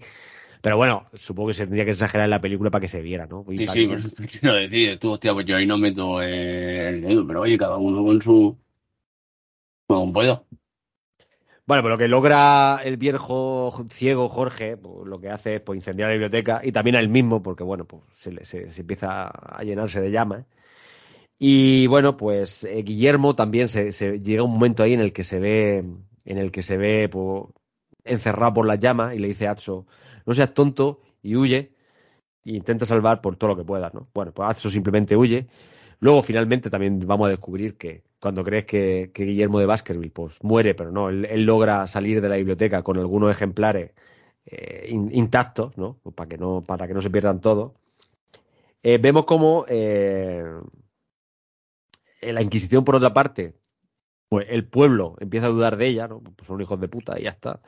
Y vemos como, eh, mientras está escapando Bernardo de, de Gui a- con, su, con su carromato, con su, eh, con su, sí, pues con su carro, ¿no? Bá- Básicamente, el pueblo ahí pues intenta, intenta pillarlo, eh, se- el, el carro donde va metido eh, se cae, ¿no? O digamos que tumba. Y el Claro, pueblo- eso, eso es un homenaje que le hace Jackson Oda a Top Gear porque ese carro tiene su viraje. Sí. Ese subviraje ahí con los caballos, pues, pues se tumba, ¿no? Y llega la, llega la, digamos que llega el, el vulgo, llega el, pueblo, y ¿qué es lo que quieren hacer? Pues que no quieren venganza. En ese momento, pues tiran el carro ahí por, por un por un, por un acantilado y se ve al hombre pues como, como se muere y acaba, acaba, acaba ensartado en, en las ruedas del carro, ¿no? Aquí se cambia un poco la historia final porque este hombre en la, en la- en la novela no muere y la, y la muchacha sí, pero en la historia de la película el, el- inquisidor muere y la muchacha no, que logra salvarse. Y hay un momento muy bonito al final en el que Guillermo de Baskerville, pues bueno, y él y Atso y su novicio pues se van de la abadía, miran hacia atrás, todo lo que han pasado, y hay un momento en el que la muchacha está esperando ahí, al caballo de Atso y a él, eh, y Guillermo de Baskerville mira para atrás y entonces parece decirle, pues bueno, la elección es tuya, o sigues conmigo y pues bueno, y te sigo instruyendo, o te, entre, o, te, o, te, o te entrega en manos de la mujer y la lujuria, que al final y al cabo es lo que quería. Entonces, Atso, en una elección difícil, pues lo que, eh, lo que hace es quedarse con su maestro, ¿no? En vez de con la, con la mujer. Hay un poco también otra adquisición entre, también muy medieval, de el amor carnal o terrenal y, y, el amor divino, ¿no? Eh, a, a, quién me tengo que entregar. Pero bueno, él, él, él, él se queda con su maestro que de hecho al final lo, lo dice, eh, también una voz en off al final, que bueno, que, que, él aprendió mucho de su maestro, pero que nunca olvidará a esa muchacha que nunca ha olvidado su cara, que muchas veces una con ella. Y de hecho aquí a lo mejor puede también un poco decirlo, aunque esto en la novela no se explica, pero bueno, lo del nombre de la rosa, ¿no? Porque realmente la rosa, eh, durante, la, durante la literatura medieval, eh, ha tenido o se ha transformado en tantas cosas, ¿no? Incluso Rosa Cruce, ¿no? La rosa, la rosa, la, la, la típica rosa, el rosa rosa. Bueno, ha tenido tantos nombres que al final lo que se, lo que se olvida es el, la esencia propia de la rosa.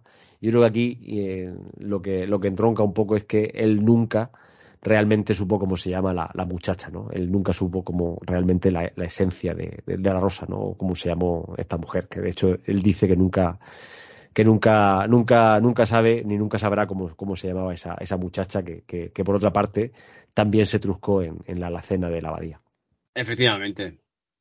¿A cuánta gente no habrá pasado de truscamiento y no saben ni cómo se llama? Pues eso, ya ahí puedes citar tu nombre a Rosa. Mira, es que la Rosa ha tenido tanto, o sea, o sea, desprestigiado tanto su nombre, ha pasado por tanto, o, o, se ha utilizado de tantas formas que nadie reconoce ya lo que es una rosa en sí, ¿no? Y eso ya quedaría un poco mejor. Pero no le, no le preguntes nunca el nombre de a quién te truscas. No, no, ni mucho menos. Pero bueno, Javier, eh, llegamos al final de, de, la peli. Yo no sé si cinco mendrugos serían mucho, pero que 4.75 van a caer, ¿no? Hombre, de, de, todo lo que hemos aquí referenciado y tal, yo creo que de, la, de las mayorcicas, yo diría 4.99. Bueno. A mí es que esta película me gusta mucho, tío. Es que sí. no, no puedo decir otra cosa. Y, y, todo lo que, todo lo que, todo lo que despierta y lo que, y lo que el señor Jean-Jacques Sanot logra poner en dos horas de película, resumiendo un libro que para mí es prácticamente irresumible. Pero todo es el momento final del fanatismo, ¿no? Religioso y, y la razón y todo eso. Pues que, es que, no sé, es que está muy bien hecho. Yo creo que, que se muestra muy bien. Sin ir allá más allá de la erudición que hemos dicho de Eco. Pero sí, un 4, venga, un 480 o algo así, yo le pondría. 480. bueno, sí, la verdad es que eh, lo hemos dicho antes, eh, una película, que, que da gusto revisitar cada X año, porque yo creo que es una película que ha envejecido muy bien, que se puede ver mil veces, que Son Connery siempre da gusto verlo en pantalla, y Christian Leiter, pues hombre, aquí hace un papelón el crío o la cosa como eso, que luego se volvieron gilipollas, pues eso ya eh, no es culpa, bueno, sí es culpa suya, verás cuando hablemos de Christian Slater, los jajas. Eso, Christian Slater tiene algo, algo por estrenar algún día de esto. Es que, eh, eh, te ves la filmografía de este buen señor y dices, hostia, queda para. Ay, tiene cosas, tío. Tiene, tiene, cosas, ¿eh? Yo verás cuando veamos Chupa. ¿Qué película? Sí, muy bien. o la cordillera. ¿Quién cobra? Fua. Bueno, también hicimos esta, no me acuerdo cómo se llamaba esta, de lo de que él, él creo que era el, el, el, el jefe de, de, un grupo de también de que también va un rollo un, un, poco en este en este rollo de quién lo ha hecho de que luego lo matan, ¿no? Que sale muy poco tiempo, que se lo lleva todo a un, como a un a entrenarlo, eran Ah, sí, la de, la de, la de, sí, sí. Que era, de... que era un grupo como de, de, expertos, es que no me acuerdo cómo se llama esa película. Sí, eh, esa, en la coño, la de que Val Kilmer es el malo. Ay, claro, ¿cómo se llama? exactamente. Sí, sí, bueno, claro, que el, el, el, el coño, lo tengo aquí delante, espérate. Esa la hicimos eh, aquí también. Mindhunters. No Mindhunters, exactamente. Esta sí, creo sí. que era de Rennie Harlin, ¿no? Sí, sí. Sí, sí, esta, esta de eh, Harlin. En el programa de Rennie Harlin lo tenéis, sí, sí que, que, que es tan magnífica porque, eh, claro, porque cuando hacen Mindhunter todavía era una estrella. Y entonces lo pone y era el primero que se carga. Perdón por el spoiler, pero esto es muy bien, magnífico. Es como cuando hicimos el de, el de, el de, el de la trilogía del mariachi, que es la tercera, y ponen a Salma Hayek y tú, pues bueno, pues porque sí, pues. Qué grande. Pero bueno, Javier, pues eh, ya hemos terminado pues el, el monográfico. Y ahora, pues, ¿qué quieres primero? ¿Recomendaciones o crítica? No, yo, bueno, yo recomendaciones no, no, no voy a recomendar nada, básicamente porque no he visto nada así que me haya me llamado mucho la atención. Así que yo, yo me diría directamente a, tu, a tus críticas. Bueno, ¿qué quieres primero? ¿Napoleón o, o, o? Te lo juro que estoy, estoy hoy, hoy se ve que está el, el, el señor cura con las campanicas. Hoy ha, venido con ganas de campana. No sé si la están escuchando ustedes, están grabando, pero llevo una mañana de campana, Javier, muy fuerte. no, ¿eh? no, no se escucha, ¿eh? Ah, pues bueno, pues eso es que el micro, eh, eh, las perras que nos gastamos en los micros, gracias a, su colaboración, pues hace su, su papel. Bueno, de Napoleón, yo creo que empieces por Napoleón, porque he estado hablando también largo y tendido con el señor Rosa, porque es un gran amante de- del, del corso y, y tiene su opinión, tiene su opinión, porque bueno, él, él, de hecho, él, él- él- él se ha leído, por lo menos, que yo sepa, mínimo tres biografías de Napoleón y, y creo que yendo a la parte histórica, pues él, ha, sali- él ha salido, bueno, ya, desde Bueno, la, de- la- la- la parte histórica, la parte histórica, me veo al señor Rosa en el cine sangrándole el ojo. Eh, Decepcionar es poco, sí. Porque no, no te digo yo como puso el otro día en su casa Ridley Scott. Eh, lo, eh, lo puso, lo puso perdido. Sí, sí, sí. De hecho, yo voy a decir una cosa. Eh, em, de hecho, es que eh, eh, es un tema complejo porque, claro, hace un año aproximadamente que hicimos un especial de, de, de Ridley Scott. Y lo llamamos El hombre que le gusta meter- meterse en charco. O algo así. No sé si... Y, y yo no voy a decir que la película es peor por el tema de... mm, el me paso por el arco del triunfo, hablando de un francés. Eh, lo hecho histórico. Pero una cosa es que tú obvies o modifiques, otra cosa es que te inventes un eh, el nacimiento y la muerte, por ejemplo. O sea, dices tú, hostia, o, que de repente un tío que se sabe eh, era inútil montando a caballo, que lo pongas poco menos porque la carga de los Rohirrim, el, o sea, como Theoden con los Rohirrim.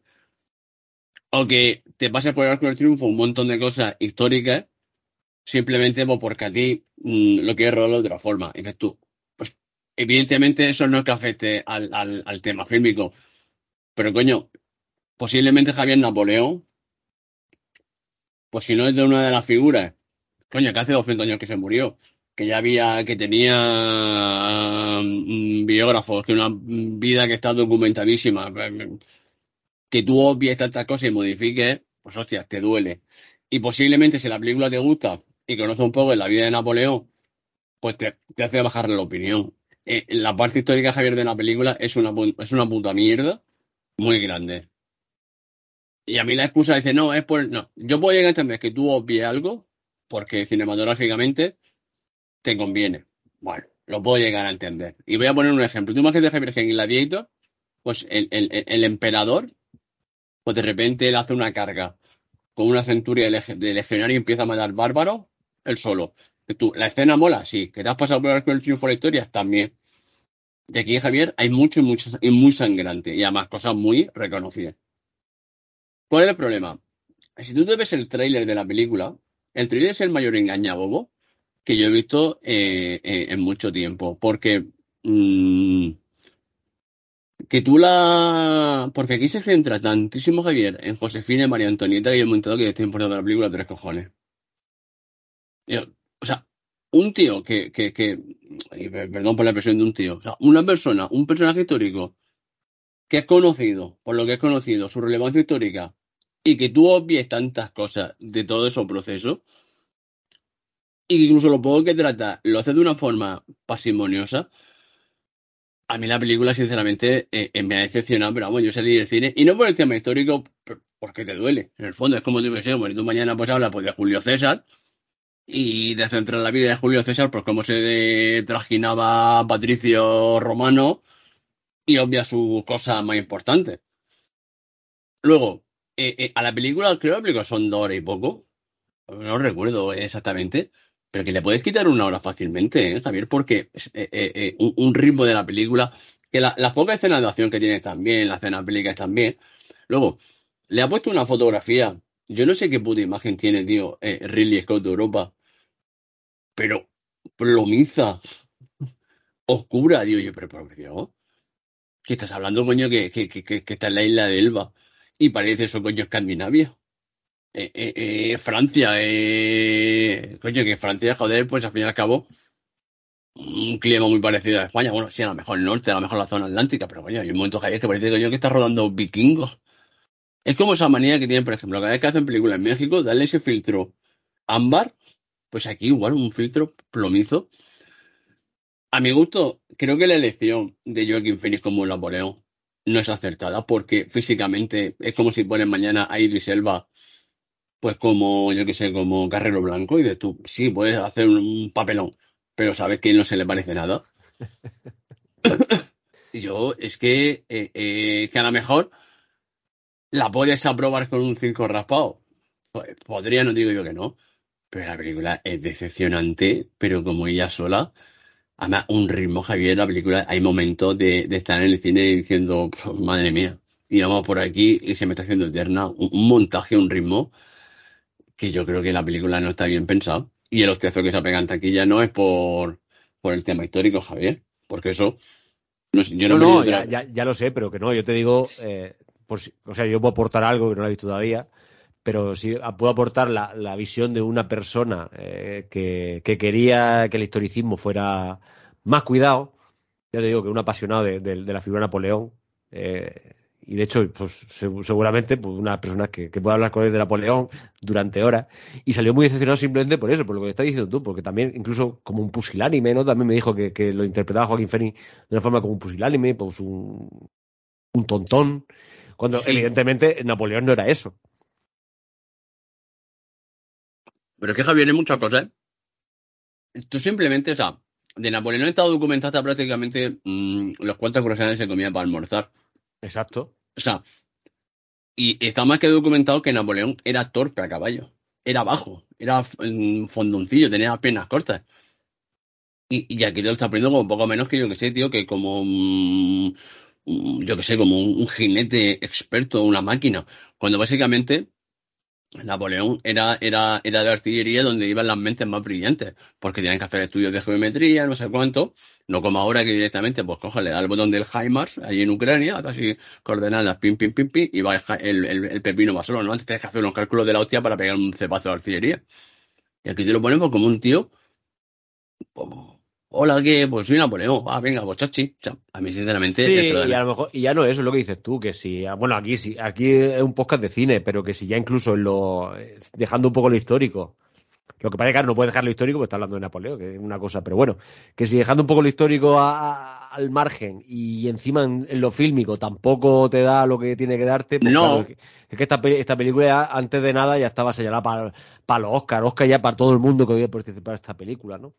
Ah, pero Javier, pero mira, el, tema histórico te puedo decir que yo entiendo que todo el mundo no conozca la vida y obra de Napoleón, pero vamos, que, que, que el que no conozca la vida y obra de Napoleón estamos hablando pues de, pues no lo sé, de generales militares de la historia, pues César, él y cuantos más. Carlomagno eh, no sabría decirte. O sea, es que es una persona que, que, que, todo el mundo ha visto, o sea, que, o sea, que una figura tan sumamente estudiada y coño, que murió hace 200 años. Luego, todo el tema este, eh, luego de repente te lo inventas, tío, en, en hechos históricos que están documentados que él no estuvo, como por ejemplo, eh, eh, en la muerte, en, en, en la guillotina, luego toda esa relación que, que, supuestamente él tuvo con, con David, con Marat, con, con toda esta gente, con Robespierre, con los jacobinos, ¿sabes? Lo que uh -huh. tampoco, o sea, que te centras tanto Josefina y, y, y, María Antonieta que de tú de tú. Mmm, que sí, que yo entiendo que trata un hombre siempre y una gran mujer, tío, pero la figura de Napoleón, coño, o sea, luego hay un momento tío, que yo estaba, tío, eh, eh, eh, eh, que hay un momento tío, que se le ocurre al tonto capullo Ridley Scott, tío, hacer una reunión entre él y Wellington antes de la batalla de Waterloo, tío, madre mía. Es que, es que son cosas, tío, que dices tú, innecesarias simplemente porque te están montando una película. Y luego la parte de bélica no está mal, pero que tampoco dices tú luego, eh, eh, encima, ese aire de, de oscuridad que le ha puesto a la película, eh, desvirtúa muchísimo todo el trabajo, porque hay un, hay un, eso sí es cierto, yo creo que sí le van a dar el Oscar por, por esto. Hay un trabajo de diseño de producción muy bueno, el tema de, de vestuario, de recreación, todo eso está de putísima madre. Te crees que está en la Francia de, de del 19. Pero sales del cine diciendo, pues bueno, pues si está aquí dos horas y pico, me comí el palomita de Coca-Cola, pero que tampoco ni fu ni fa, ¿eh? Y si encima todo pues te sangra la parte histórica, pues no sales con buena sensación de ver esa peli. ¿Que yo la recomiendo que la vea? Pues evidentemente, la película no es una puta mierda, es decir, no la veáis, no es como la basura que hace Kenneth Branagh, pero, pero muy decepcionante. O sea, que, que a ti, que no te importa lo histórico, te ha molado. Si la película no está mal, o sea, no es mala. Pero no, que, que una broma de traer cine como algunos la estaban vendiendo antes. de- es que yo me acuerdo, Javier, hace dos meses, como poco menos que se estaba hablando de esto, que de, de la nueva Gladiator, de Joaquín Phoenix Oscar, fotografía Oscar, Ridley Scott, o sea, Oscar para todos, que iba a ser esto eh, los Oscars de Napoleón. Y yo, por ejemplo, lo de, lo de Joaquín Phoenix, es que, mm, aparte de Joaquín Phoenix, que es un pedazo de actor como la copa de pino, muchas veces está pasadísimo, tío, poniendo caras, tío. Digo yo, es que no hace falta que eh, en cada escena esté haciendo la escena de tu vida. Pero bueno, yo, a mí yo, sí, cinco, o sea, cinco mendrugos, no, sí, dos y medio, dos setenta y cinco, si la película no está mal, se puede ver, se puede disfrutar, pero muy decepcionante para lo que, para cómo te la vendió. Luego encima todo, pues el señor Ridley Scott pues, haciendo amigos, que allá donde va. Vamos, ¿te has visto las, las ruedas de prensa que ha dado? Echando pestes de los franceses. Sí, es que también tampoco, hay que olvidar que él es inglés y claro, su punto de vista inglés a lo mejor tampoco le ha, le ha venido muy bien a la película. Digo yo, pues sí, me parece muy bien que sea inglés, yo qué sé, o sea, pero vamos, eso, eso, eh, luego... Ya hablamos eh, un poco, ya hablamos un poco de los mismos problemas cuando, cuando trajimos aquí, cuando hicimos el especial, que dices tú, cuando trajimos el, el 1400, su 1492. Claro. si es que me tengo que decir que, Bueno, Además, su, su- Alejandro, eh, su Alejandro Magno también. no, Alejandro Mano no es de Ridley Scott, es de Oliver Ah, no, no, es de Oliver Stone, es verdad. Él, él hizo bueno, Gladiator. Pero mira- pero bueno, su, Oliver Stone también tiene algunos, pero bueno, pero quizás, eh, Pero quizás Javier, no lo pero mira, pero, pero fíjate, te voy a poner la diferencia porque es una película que a mí me ha parecido, porque, eh, o sea, que puedes encontrarle similitudes. Tú, por ejemplo, cuando Oliver Stone hace a Alejandro Magno, es cierto que eh, eh, obvia cosas, pero son obvias, son cosas que tú tienes, que puedo llegar a entender es que tú obvias, por ejemplo, la relación entre, entre Festión y, y, y espérate que me eh, eh, o sea, Ridley- o sea, Oliver Stone hizo Alejandro Magno y Troya. Es que, es, es que no, no, o sea, eh, ¿Efección qué es? ¿El de, el de Alejandro Magno o el de, o el de Aquiles?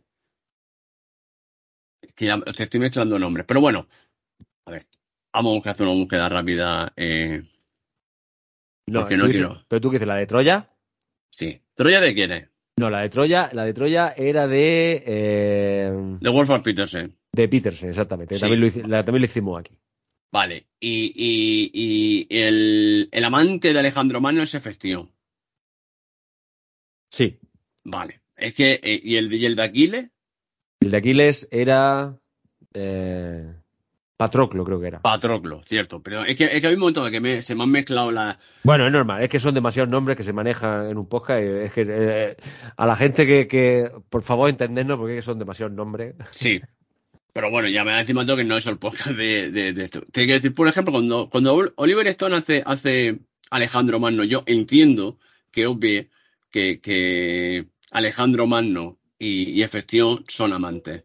Y lo llama primo, amigo, no sé cuánto, aunque digamos porque también los americanos también son como son y que tú le pongas que un gran militar pues eh, le gustaran más las pollas con un tonto un lápiz, pues o porque estaba bien visto la homosexualidad en aquella época, que era algo muy normal. Lo puedo llegar a entender, o que cambies algo, pero bueno, básicamente te da lo que tú pides en Alejandro Magno. ¿Qué pides en Alejandro Magno? Una parte histórica con su madre, padre, ¿sabes que quiero decir? Esa de sucesión, batallas que a mí me gustan las dos batallas que tiene eh, eh, eh, mm, las de Alejandro Magno están bien, molan las batallas, eh, la relación con si Parménides, no sé cuánto, bueno, luego de la parte, a lo mejor la película se deshace un poco sobre todo cuando llega a parte de India y demás, y al final un poco chof.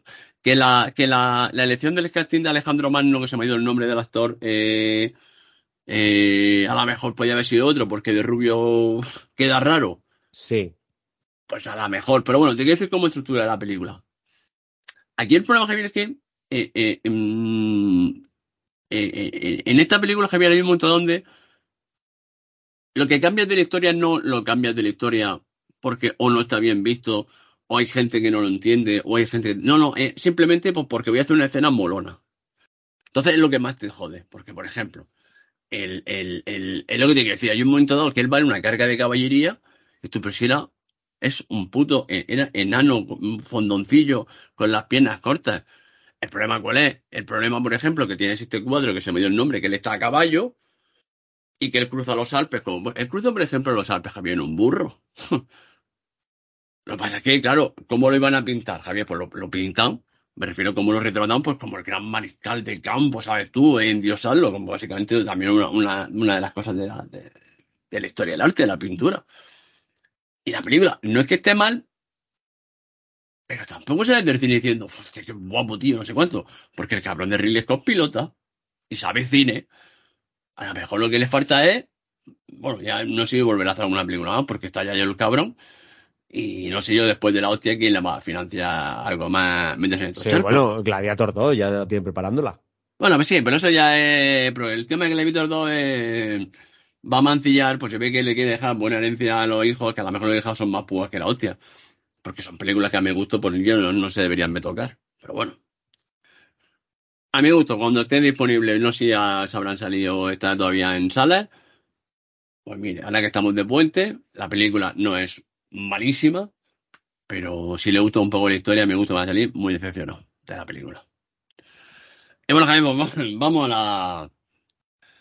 Vamos al bacalao bueno, que es eh, la de la de muerte en Venecia. Y es que después de asesinato en el Cáncer Express y Sida en el Nilo. Hostia, que son- ¿Has visto las dos, Javi, esas dos? Es que son malísimas, tío, Sí, reconocelo. sí, las dos las he visto, sí. Son malas. La segunda me parece peor que la primera. Siendo la primera regular. Pues, claro, ¿cuál es el problema? Aquí directamente, pues después de mancillar la obra de Agatha Christie, el señor Kenneth Branagh dice, pues bueno, pues no voy a seguir mancillándola, entonces me invento la película. O sea, me invento la historia. Porque esto no está basado en ningún libro de, de Agatha Christie. De hecho, Agatha Christie creo que ninguna de sus obras eh, ocurre en Venecia. Entonces, pues, hay un momento dado, digamos, y no, no me gusta mucho la película. Eh, donde mezcla lo paranormal y Poirot, y dices tú, mm, vamos a ver. Agatha Christie, Agatha Christie y lo paranormal, pues nunca han sido, se han llevado bien. Y el problema es que Kenneth Branagh no es mal director de cine, porque no es mal director de cine, ya ha dirigido muchísimas películas Kenneth Branagh, pero el problema que viene que hace es que no te crees a ese Poirot. Que es el problema, yo lo tengo. Entonces, uno de los grandes, eh, eh, eh, digamos, de, no problemas, sino una de las grandes virtudes que tenían las películas de Poirot, por ejemplo, la que hace Peter Ustinov, eh, o sea, la que, la- que- el que hace Poirot, es que gran parte de la película Poirot no es el protagonista, es el espectador. O sea, el espectador. Poirot básicamente lo que hace es, eh, eh, eh, ¿cómo lo explico para, para que me pueda ayudar tú? Simplemente Poirot lo que está viendo es viendo lo que está pasando alrededor pues se está poniendo como de la parte del, del, del espectador o de la parte del lector en el momento en el que eh, si te lees cualquier novela de Christie. Sí, exacto. Hace un poco lo que hacía pues Hitchcock, ¿no? Que tú, pues eso, eras un mero espectador de, de- y simplemente pues eh, observando con él, pues intentas tú pues hi- hilar. Y, Y luego la mejor último tercio de la película, pues ya es cuando tenemos pues esa, ese, digamos, como se, se descubre el pastel o digamos como ya él coge la, el toro por los cuernos. El problema que yo le veo a, a, a Kenneth Branagh es que Kenneth Branagh quiere ser muy protagonista de esas películas. Y primero es que físicamente, Javier, ¿no te da la sensación cuando tú ves a Kenneth Branagh caracterizado de Poirot? Es que no te lo crees. sí, es, es demasiado guapo. Es que, es que, no, y, y además, eh, el porte que le da, no lo sé, o sea, a mí, Y, y ves la película y dices tú, que sinceramente es bastante mejor que las otras dos mierdas que ha hecho. Pero sin ser, pero incluso siendo mejor que las otras dos mierdas que ha hecho. Es una película muy ramplona, muy sin fute, muy sin gracia. Y, y cuando llega al final de la película, porque todos sabemos cómo es el final de las películas donde sale Poirot, que básicamente va a juntar a todo el mundo y le va a decir, y le va a contar por qué ha pasado, que básicamente el homenaje que hace Ryan Johnson en puñales por la espalda. O el homenaje, ejem, ejem. Aquí de tú. Pues vale, pues ya. Que no. Que si la ves Javier dices tú, es que tú de Agatha Christie lo habéis pasado todo por el arco del triunfo, o sea, estás utilizando comercialmente el nombre de Agatha Christie, no sé cuánto, y Poirot, pero esto no tiene ni la esencia ni la magia que tenía cualquier película de, Agatha Christie. Incluso, y mira que Agatha Christie, fíjate Javier, que ahora en Amazon Prime tenéis la, la, la, la serie esta de, de, de Poirot, la que hace David Sackett. No sé si has visto la serie que está Hastings y demás también con él. Está teniendo en Amazon Prime, podéis ver los capítulos. Son, son casos de 40 minutos y demás. Pues coño, es que tiene más gracia cualquier capítulo esa que cualquier película que haga Kenneth Branagh. Yo, a mi gusto, eh, eh, si alguien, eh, por favor, si los herederos de Agatha Christie, bueno, herederos no, porque básicamente lo que quieren son dinero, por favor, que alguien con, ¿dónde está aquí Javier Perro Sánchez, la ONU, la OTAN, o alguien con poder, eh, para quitarle eh, que este hombre, porque creo que ya está trabajando en una nueva película, que por favor que no haga bien negrito. Eh, porque a mí me dolería en el corazón. Que yo, ¿Sabes cuál es la teoría que yo tengo de por qué no se hace bien negrito? Por el nombre de la novela. Ah, pues no lo sé. ¿No? ¿No te daría que además hacer una película que se llame bien negrito? Ahí no te lo, pues no te lo sé decir, ¿eh? Es que me extraña muchísimo que posiblemente una de las mejores novelas de Agatha Christie no se haya llevado al cine. Yo- es que yo, es una de las cosas que yo no entiendo. Por eso, gente, si os podéis, Sí, la verdad que es raro, ¿eh? Yo, hay una cosa, mira, la de 10 negritos, eh, hay una creo que de los 50 o de los 60 en blanco y negro.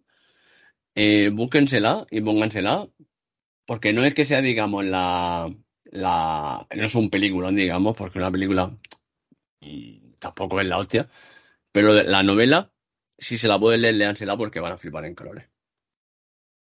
Y esa peli, pues bueno, pues no está mal, pero no es de lo mejor de Agatha Christie. Y bueno, Javier, eh, voy a hacer una recomendación, porque el otro día estaba... Bueno, sí, mira, voy a hacer otra crítica, ya que estoy, porque... Ya que estoy... eh, eh, Me he levantado bollero y tal.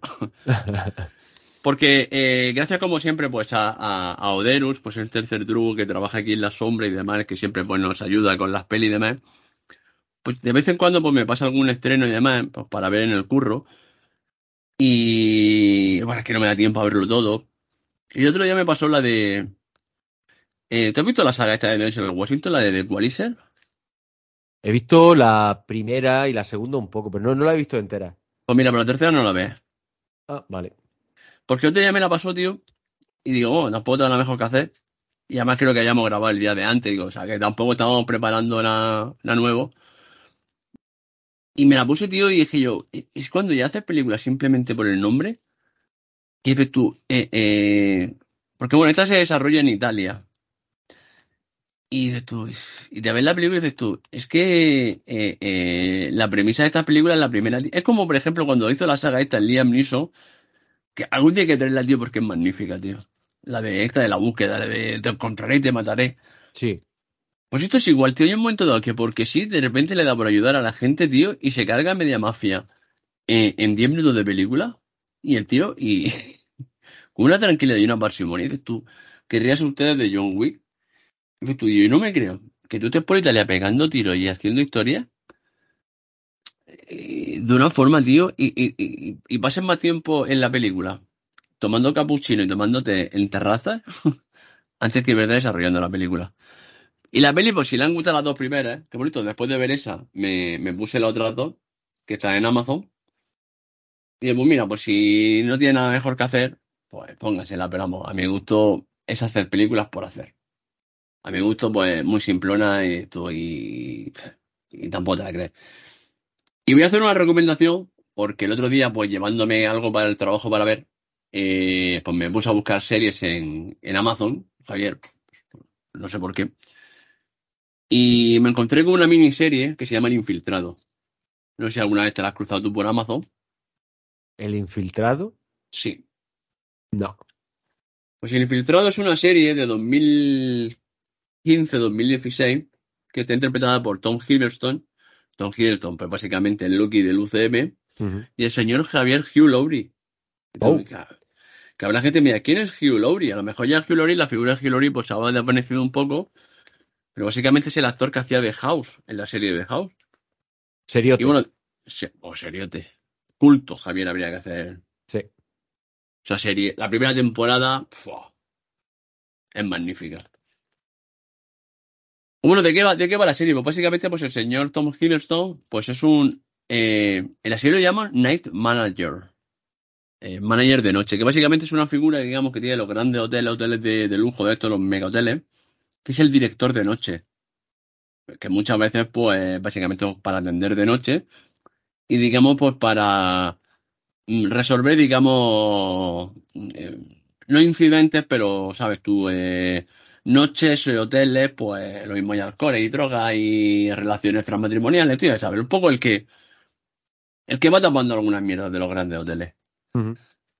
Y este buen señor, pues no voy a contar el por qué, porque si no sería un mini spoiler, pues le hacen llegar unos documentos, eh, digamos, de que eh, hacen ver que implica pues que un gran magnate británico, como es el papel de Laurie, eh, en realidad es un super mega traficante de armas. Entonces, digamos, pues el, estoy contando los primeros 20 minutos del primer episodio. Son 8 o 6 episodios. Es una miniserie conclusa. No, esto no tiene 12 temporadas. Y básicamente, pues, eh, esto ocurre en Egipto. Él es, un, es el night manager de un hotel de Egipto. Y él le hace llegar eh, pues esa información a la embajada. Y la embajada pues activa pues los mecanismos de espionaje y demás del MI6, pues este rollo de cosas. Y pues como se llama la película, El Infiltrado, que tampoco pues muy cunde, pues eh, el señor Tom Hiddleston se va a infiltrar en esta organización para destapar lo- los negocios del señor Hugh Laurie. Y mola Javier mucho pues, porque la serie, gran parte de la serie se desarrolla en Mallorca. Oh. Una ma- macro casa en Mallorca, de la hostia. Y hay un momento dado que mola, tío, porque tiene un negocio sobre la paella. hablando, tal. Imagínate a Hugh Laurie, o sea, hablando de paella, que es bastante gracioso. Pero bueno, la serie está bien, una serie, pues, de- no recuerdo si eran 6 o 8 episodios, a la que vienen navidades, pues no es la, digamos, la serie de culto, además tiene ya 5, 6 o 7 años, creo que 2016 o 2017. Pues mira, eh, para vértela, y además Tom Hiddleston es un actorazo como la copa de un pino, y Hugh Laurie, pues otro pedazo de actor como la copa de un pino. Y la verdad es que los dos personajes que interpretan, bueno, eso sí, mi consejo es que se la vean en inglés, porque eh, mm, eh, a Hugh Laurie no le pusieron la misma voz que, que nos acostumbramos eh, en, en, en House, Mm. y Tom Hiddleston no tiene la de Loki. Entonces dices tú, mm, hay, chi- hay chirriación. Pero bueno, ya como yo me acostumbro a leer todo en inglés, póngaselo en inglés porque la verdad es que los dos escucharlo mola. Bueno, Jaime, estas son las recomendaciones, la crítica. Y vamos con, con los comentarios. Ya veis, y a Javier vamos a ir presentando casi que también ya el siguiente programa, ¿eh? O sí que no vamos a presentar ya entre los comentarios. Es Javier, le vamos a traer a la gente la semana que viene, cuando sea la semana que viene. Ya. Vamos a estar en épocas navideñas, Javier, comiendo mazapanes, comiendo turrón, torta imperial. Eso es. Eso es. Va a estar aquí Carlos con nosotros, volverá Carlos. Eso No tenemos también. fecha. Será entre Nochebuena y Nochevieja, ¿no? Esta semana. Eh, eso, bueno, eso hay que, hay que hablarlo, sí. Pero bueno, sí, Pero supongo que que más. Que antes de Nochebuena no creo que sea, ¿no? Eh, no, no creo. Por eso que ya bien metidos en, en Navidad. Y especial de Navidad, Javier, vamos a hablar de la saga de Indiana Jones. Sí, señor. ¿Te has visto ya la quinta? Eh, no, no. No, pero la veré, tranquilo. Pues sí tienes Yo- que verla. Quiero tenerlo fresco. Ya, ya lo sé, ya lo sé. Que te la noche de antes para tenerla fresquísima. Sí, más o menos. Pues eso, pues eh, el siguiente episodio es el especial de, de Navidad. Y hablaremos un poco sobre Indiana Jones, las cinco pelis y demás. Incluso Javier, eh, yo creo que a lo mejor puede dar una referencia un poquito a Uncharted, ¿no? A Lara Croft. Todo lo que inspiró después, ¿no? Sí, pues claro, ya, ya hablaremos de todo eso. Y ah, bueno, a ver, sí. Yo que es un programa chulo. Sí, además está Carlos que tiene que rendir cuentas. Eso es. Pero bueno, vayamos con los comentarios. Y nos comenta Miss Wolf y dice, para el especial de Navidad, películas navideñas de serie B y de plataformas como Netflix, Disney o Jail Marchane son maravillosos argumentos. Pues ya sabes, Javier, para el de 2024 ya sabes. Sí, Toda esta mierda que, estoy apuntando. toda esta mierda que hacen los americanos que todos los años tenían cuatro o cinco de, de, de películas de Navidad eh, que son tan más malas que pegarle un padre, tío. Sí, pero malas de verdad, ¿eh? Yo por ahí no paso ya tanto. O sea, no, no me queráis tanto.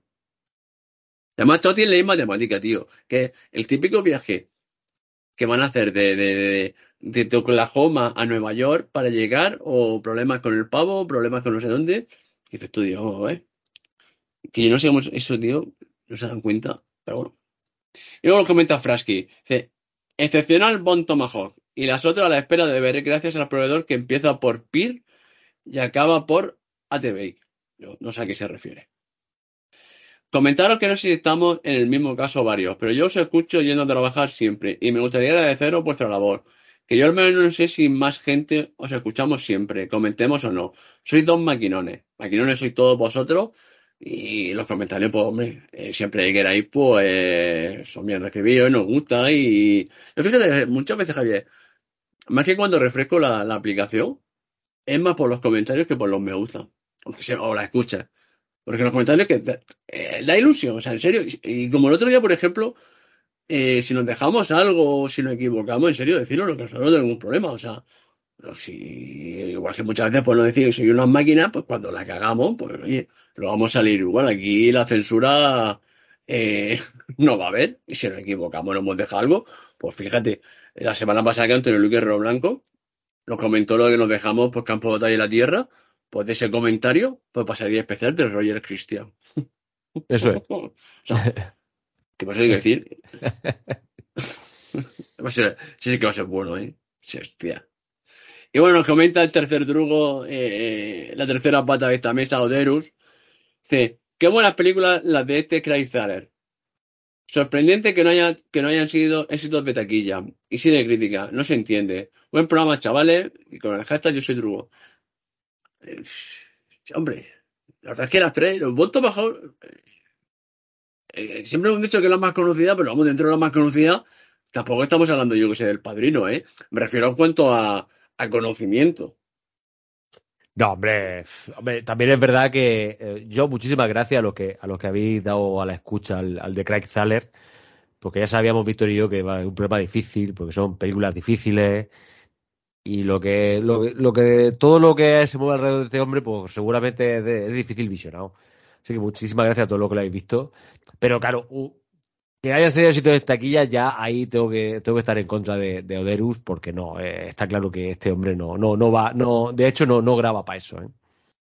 Hombre, no graba para eso y son películas de una violencia, de un no sé cuánto, eh, dos de ellas rozando, bueno, una rozando la serie B, como es Brawling Cell 99, Bon Tomahawk y la de la, y la de Mel Gibson, como la llamamos, son películas, digamos, que se nota que hay algo más de producción, pero hay una violencia y no sé cuánto, que son, todas serán calificación RR de la hostia.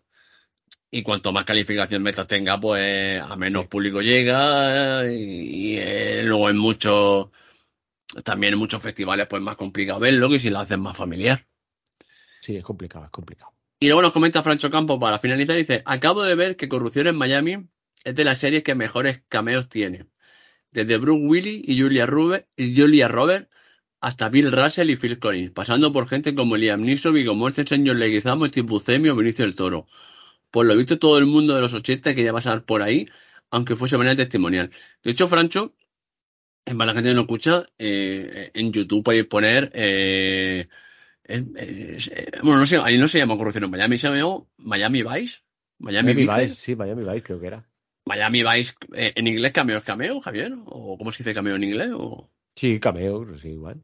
Pues, eh, y vamos, y el vídeo es, pero vamos, que pasa eh, muchísima gente. Coño, pasa también este, ¿cómo se llama? Eh, eh, gente que a lo mejor en el Washington, gente que a lo mejor eh, en el 82-83, pues no, estaban empezando su carrera, o eran jovenzuelos y a lo mejor incluso de extras, o de, o el típico de eh, camarero 2.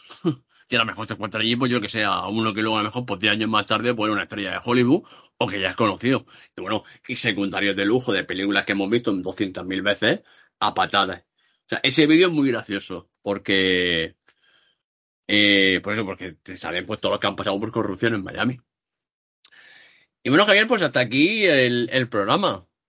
Eh, muchísimas gracias por, los comentarios la gente y oye, y como siempre, pues estamos dispuestos, pues, si nos equivocamos, si la liamos, si decimos algo mal, o si, por ejemplo, yo sé decir, oye, pues me ha gustado Napoleón, no tienes ni puta idea. Perfecto, o sea, si esto es, la opinión es como los culos, cada uno tiene una. Yo le doy mi opinión, igual que Javier, pues da su opinión, igual que vosotros, o sea, si esto es, al fin y al cabo, es la, la, democracia Javier del cine. La democracia. Javier que que a no todo el mundo, a mí por ejemplo me parece, yo que sé, eh, eh, un peliculón, pues una película a lo mejor te puede ser más aburrida. O viceversa. Pero bueno, Javier, pues ya vamos para ir poniendo el punto final. A esta mañana de Día de la Inmaculada Concepción. Bien, pues nada, pues eso. Pues ya nos veremos con, con Indiana Jones. Muchísimas gracias, lo he dicho, por sobre todo por lo último me gusta y lo último escucha del, del programa que hicimos, el último, eh, Craig Saller. Y nada, pues eh, que pues, como siempre, que, que por favor eh, dejadnos un comentario, darle un me gusta, porque siempre es importante para nosotros, pues sobre todo para saber que, pues, que, que nos seguís apoyando. Y Víctor, pues nos veremos poco a poco, poco a poco mañana, ¿no? Y nos iremos descubriendo de nuevo y ya hablaremos tú y yo tranquilamente. En persona.